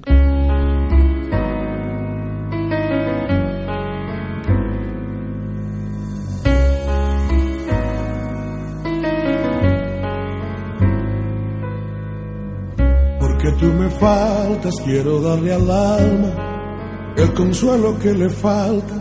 Porque el pensamiento no le gane el tiempo y sentir lo que me mata.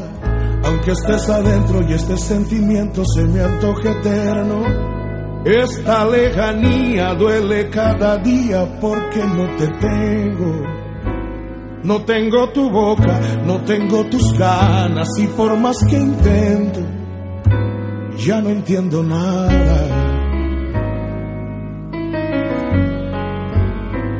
Hey, hey, yo. Esta vida loca de Francisco Céspedes eh, acompaña esta charla que mantenemos junto a la docente universitaria, eh, investigadora, madre y tantas cosas más que nos ha contado esta noche, Ivanova Nieto. Iva, esta vida loca. Eh, bueno, me encanta Francisco Céspedes, ¿no? Siempre me conmueve así, me, me intimida, me hace acordar de cosas que debo ¿De reservarlas. No, no, no. Hoy, Pero- hoy al, al menos una de aquellas. Ya, ahora que nadie nos escucha. Y esta vida loca me hace pensar en los que se fueron, se fueron, desaparecieron de este mundo, los que se fueron a vivir en otros lados, ¿no? A la gente que vi partir, eh, y que me dolió que se vayan y que hubiese querido que se queden en mi ¿Quién vida. te particularmente te ha dolido? ¿A quién más extrañas de aquellos que se fueron? Ay, ¿por qué me haces esas preguntas? Tú me Este, enseñaste. a ser directo. Bueno, este, estoy pensando en mi madre, ¿no? Ella falleció, eh, fue muy duro para mí, yo compartí con ella su etapa terminal. Este, los amigos queridos están en, por ejemplo, se fueron a Estados Unidos. Em, uno vive en Miami, otro vive en Nueva York y, y fue muy doloroso. Bueno, del uno me enteré luego, ¿no? Y del otro, eh, dejarle en el aeropuerto y saber que no lo vas a volver a ver eh, en mucho tiempo, eh, porque quedaron cosas pendientes en, en las partidas en general, ¿no? En, en esas cosas que vos dices hay que aguantar, pero están ahí, ¿no? Están latentes en esos dolores que solo los maquillamos. Eso es la vida loca con Francisco Céspedes para mí. Eh, También esta vida loca te ha llevado por los eh, caminos del, eh, de, la, de la vida en pareja. ¿Cómo, cómo llegaste allá? Ay, Dios. Eh, mi pareja era mi profe en la facultad. Entonces, este. mm, Bueno, yo tuve un novio antes de él y con el que me iba a casar y con el que realmente tenía unas diferencias. Y fui dándome cuenta que teníamos unas diferencias sí gigantes, ¿no? En, en esa cosmovisión que decíamos, ¿no? Entonces yo le he apostado siempre a la defensa de los derechos humanos, al derecho a, a, a, a a- la equidad, a la igualdad, a, a no al racismo y esto, y comencé a ver mucho de eso en él. Entonces, un día, tres meses antes de casarme, decidí que no me casaba. Salí corriendo más o menos, ay, perdón. Salí corriendo y, mm, y me acuerdo que estaba en la universidad. Entonces, el, el profe Fer, em, ya me había echado el ojito. Pero este, él era una persona divorciada ya, tenía dos hijas. Bueno, yo no sabía esto, ¿no?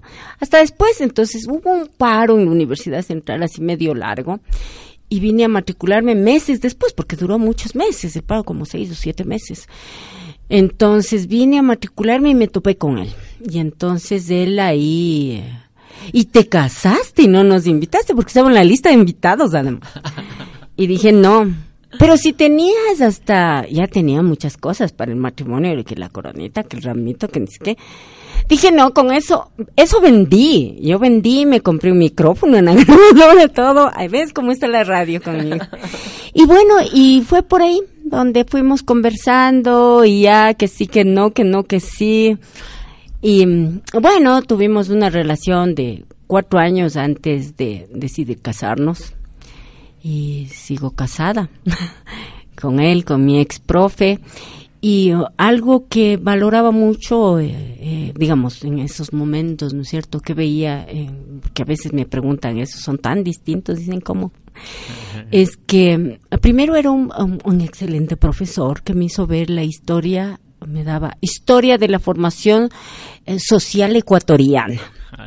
ya, así se llamaba la materia. Y claro, era otra, contada de otra manera la historia, ¿no? Ya no desde los vencedores, tenemos otras lecturas, otros ejercicios. Era una persona muy crítica, muy solidario con los compañeros, ¿no? Te digo que estábamos momentos álgidos en el país y tenía una postura radical, ¿no? Que eso era valiente en esos momentos, muy valioso, ¿no? Es un tipo muy, muy ilustrado, inteligente y creo que, que esas fueron, entre otras cosas, lo que nos acercó.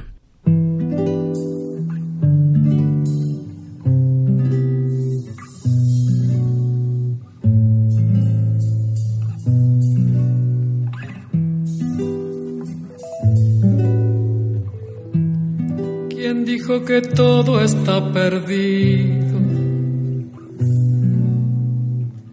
Yo vengo a ofrecer mi corazón. Tanta sangre que se llevó el río. Yo vengo a ofrecer mi corazón. No será tan fácil, ya sé qué pasa. No será tan simple como pensaba. Mercedes Sosa, una composición de Fito Páez, como nos ilustrabas en el corte. Eh, Yo vengo a ofrecer en mi corazón, Iba. ¿A dónde nos vamos con esta canción? Bueno, em, primero Mercedes Sosa ha sido emblemática en América Latina y fue parte de mi vida también, o sea, eh, eh, su música y su voz. Eh, pero esta canción en particular es, me parece excelente, primero compositor, el Fito Páez, me gusta más como compositor que como cantante, pero Mercedes Sosa, además en esta canción, eso de yo vengo a ofrecer mi corazón, te dice mucho, es, es es em, la conjugación de algunas cosas, ¿no? La reciprocidad, la solidaridad, el, el, estar dispuesto a entregarte, el estar dispuesto a luchar, el estar dispuesto a construir, el, el que no tienes, o sea, no das lo material, das tu corazón y cuando das tu corazón estás entregando todo. O sea, como cuando te enamoras o cuando tienes, bueno, tú eres soltero, no tienes guaguas, pero cuando uno es padre, o sea, hay una cosa, hay un terreno sagrado con los hijos y vos puedes dar todo, ¿no es cierto? Es, es, es, un, es algo así, es, es infinito y es tan fuerte también. Entonces, a mí me parece una canción así de una fuerza increíble. Es dar todo, es el entregar, esa generosidad, sino que es el entregar el corazón. Esa sensación que nos transmites con la canción, eso que te provoca, eh, eso de entregar el corazón completamente, ¿a qué le ofreces ahora a estas alturas, haciendo un balance de tu vida? Sabiendo que además este testimonio sonoro va a quedar y quizás no subsista a ambos, uh -huh. eh, ¿a qué le ofreces hoy tu corazón, Iva? Ay, el, el corazón le ofrezco, primero, eh, le ofrezco la vida, la, la, vida que me ha permitido estar aquí, a Dios que me ha permitido eh, superar todo el, mi, mi, mi cáncer. Eh, le ofrezco mi corazón también a, a los que amo, a, a, mi familia, a mis hijos, a los amigos, a, a los amores guardados, a los que están en ese corazón mío, ¿no? Les ofrezco todo esto y a quien, este, a mis estudiantes, de alguna manera a los estudiantes hay que darles también esa parte del corazón de uno eh, porque con ellos crecemos.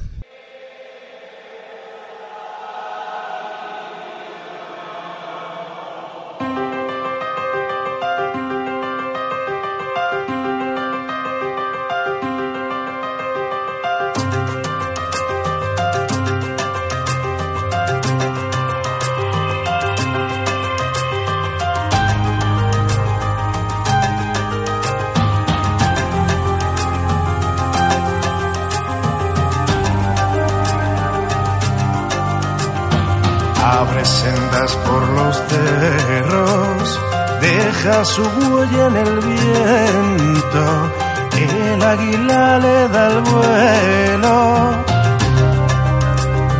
y lo cobija siento.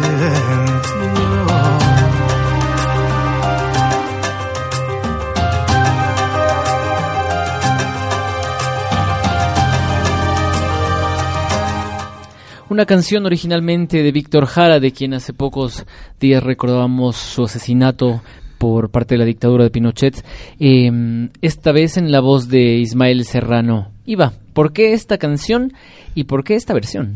ya, bueno, este, esta es una canción que me ha gustado mucho en, en la voz de Víctor Jara, además de la compuso. Y mm, con los años descubrí a este cantautor, Ismael Serrano, ¿no? Lo fui a ver inclusive en el Teatro Sucre hace unos años cuando vino, creo que en el Aura también se presentó. Eh, y, y tiene unas canciones muy chéveres que ya en este nuevo siglo nos lleva a la memoria. Es decir, cuando canta, papá, cuéntame otra vez, ¿no? Esa historia tan bonita de que el guerrillero loco que mataron en Bolivia, o la caperucita roja, o la extraña pareja. Bueno, tiene unas canciones muy chéveres. A, ¿no? las, plaza- a las madres de la Plaza de Mm, Mayo. Claro, tiene, o sea, tiene, o sea, en este siglo, un cantautor español nos pone a recordar a Víctor Jara, a los Parra, a Violeta Parra, a, todos, ¿no es cierto? Y nos plantea traer a la memoria esos años. Y en ese rastreo de más música de Ismael Serrano, me topo con este disco. Y me parece que es un disco que mm, respetable, o sea, no, no tiene Ismael Serrano ninguna pretensión de desechar o u opacar lo que hizo Víctor Jara, sino de resaltarlo más bien.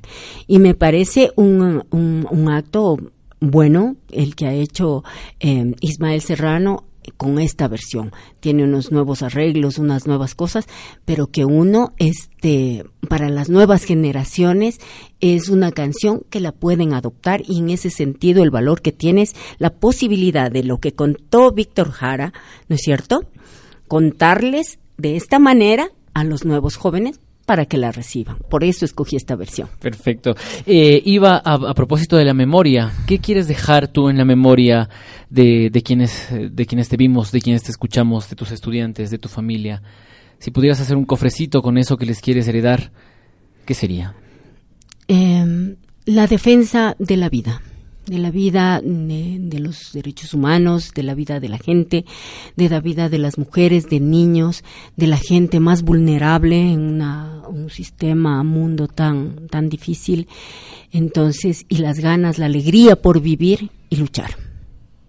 Muchas gracias, Iva, por haber compartido esta, esta cita con nosotros. Gracias por haber venido a Radio La Calle, a De Frente y de Perfil. ¿Cómo te sentiste? Gracias por, por haberme invitado. Me sentí, como te había dicho, muy emocionada y nerviosa. Espero que haya salido bien. Me he sentido muy cómoda. Me has hecho acuerdo de cosas que han estado hasta por ahí guardadas, ¿no? Eh, eso ha sido enriquecedor. Me voy así muy, muy contenta. Me alegro por este proyecto que siga avanzando. Eh, te felicito, felicito al equipo, a la gente que está contigo. Y me voy así alegre de esto ya. Muchas gracias, Iva. Gracias a ustedes también, amigas y amigos, por haber aceptado esta propuesta biográfico musical de cada semana. Los esperamos el próximo miércoles, junto a un nuevo personaje del que indagaremos su memoria, sus pasiones y sus temores. Un abrazo para todos y nos vemos a la vuelta de la esquina en la calle, donde a la luz de la noche todos tenemos una historia que contar. Te van a matar, córrele.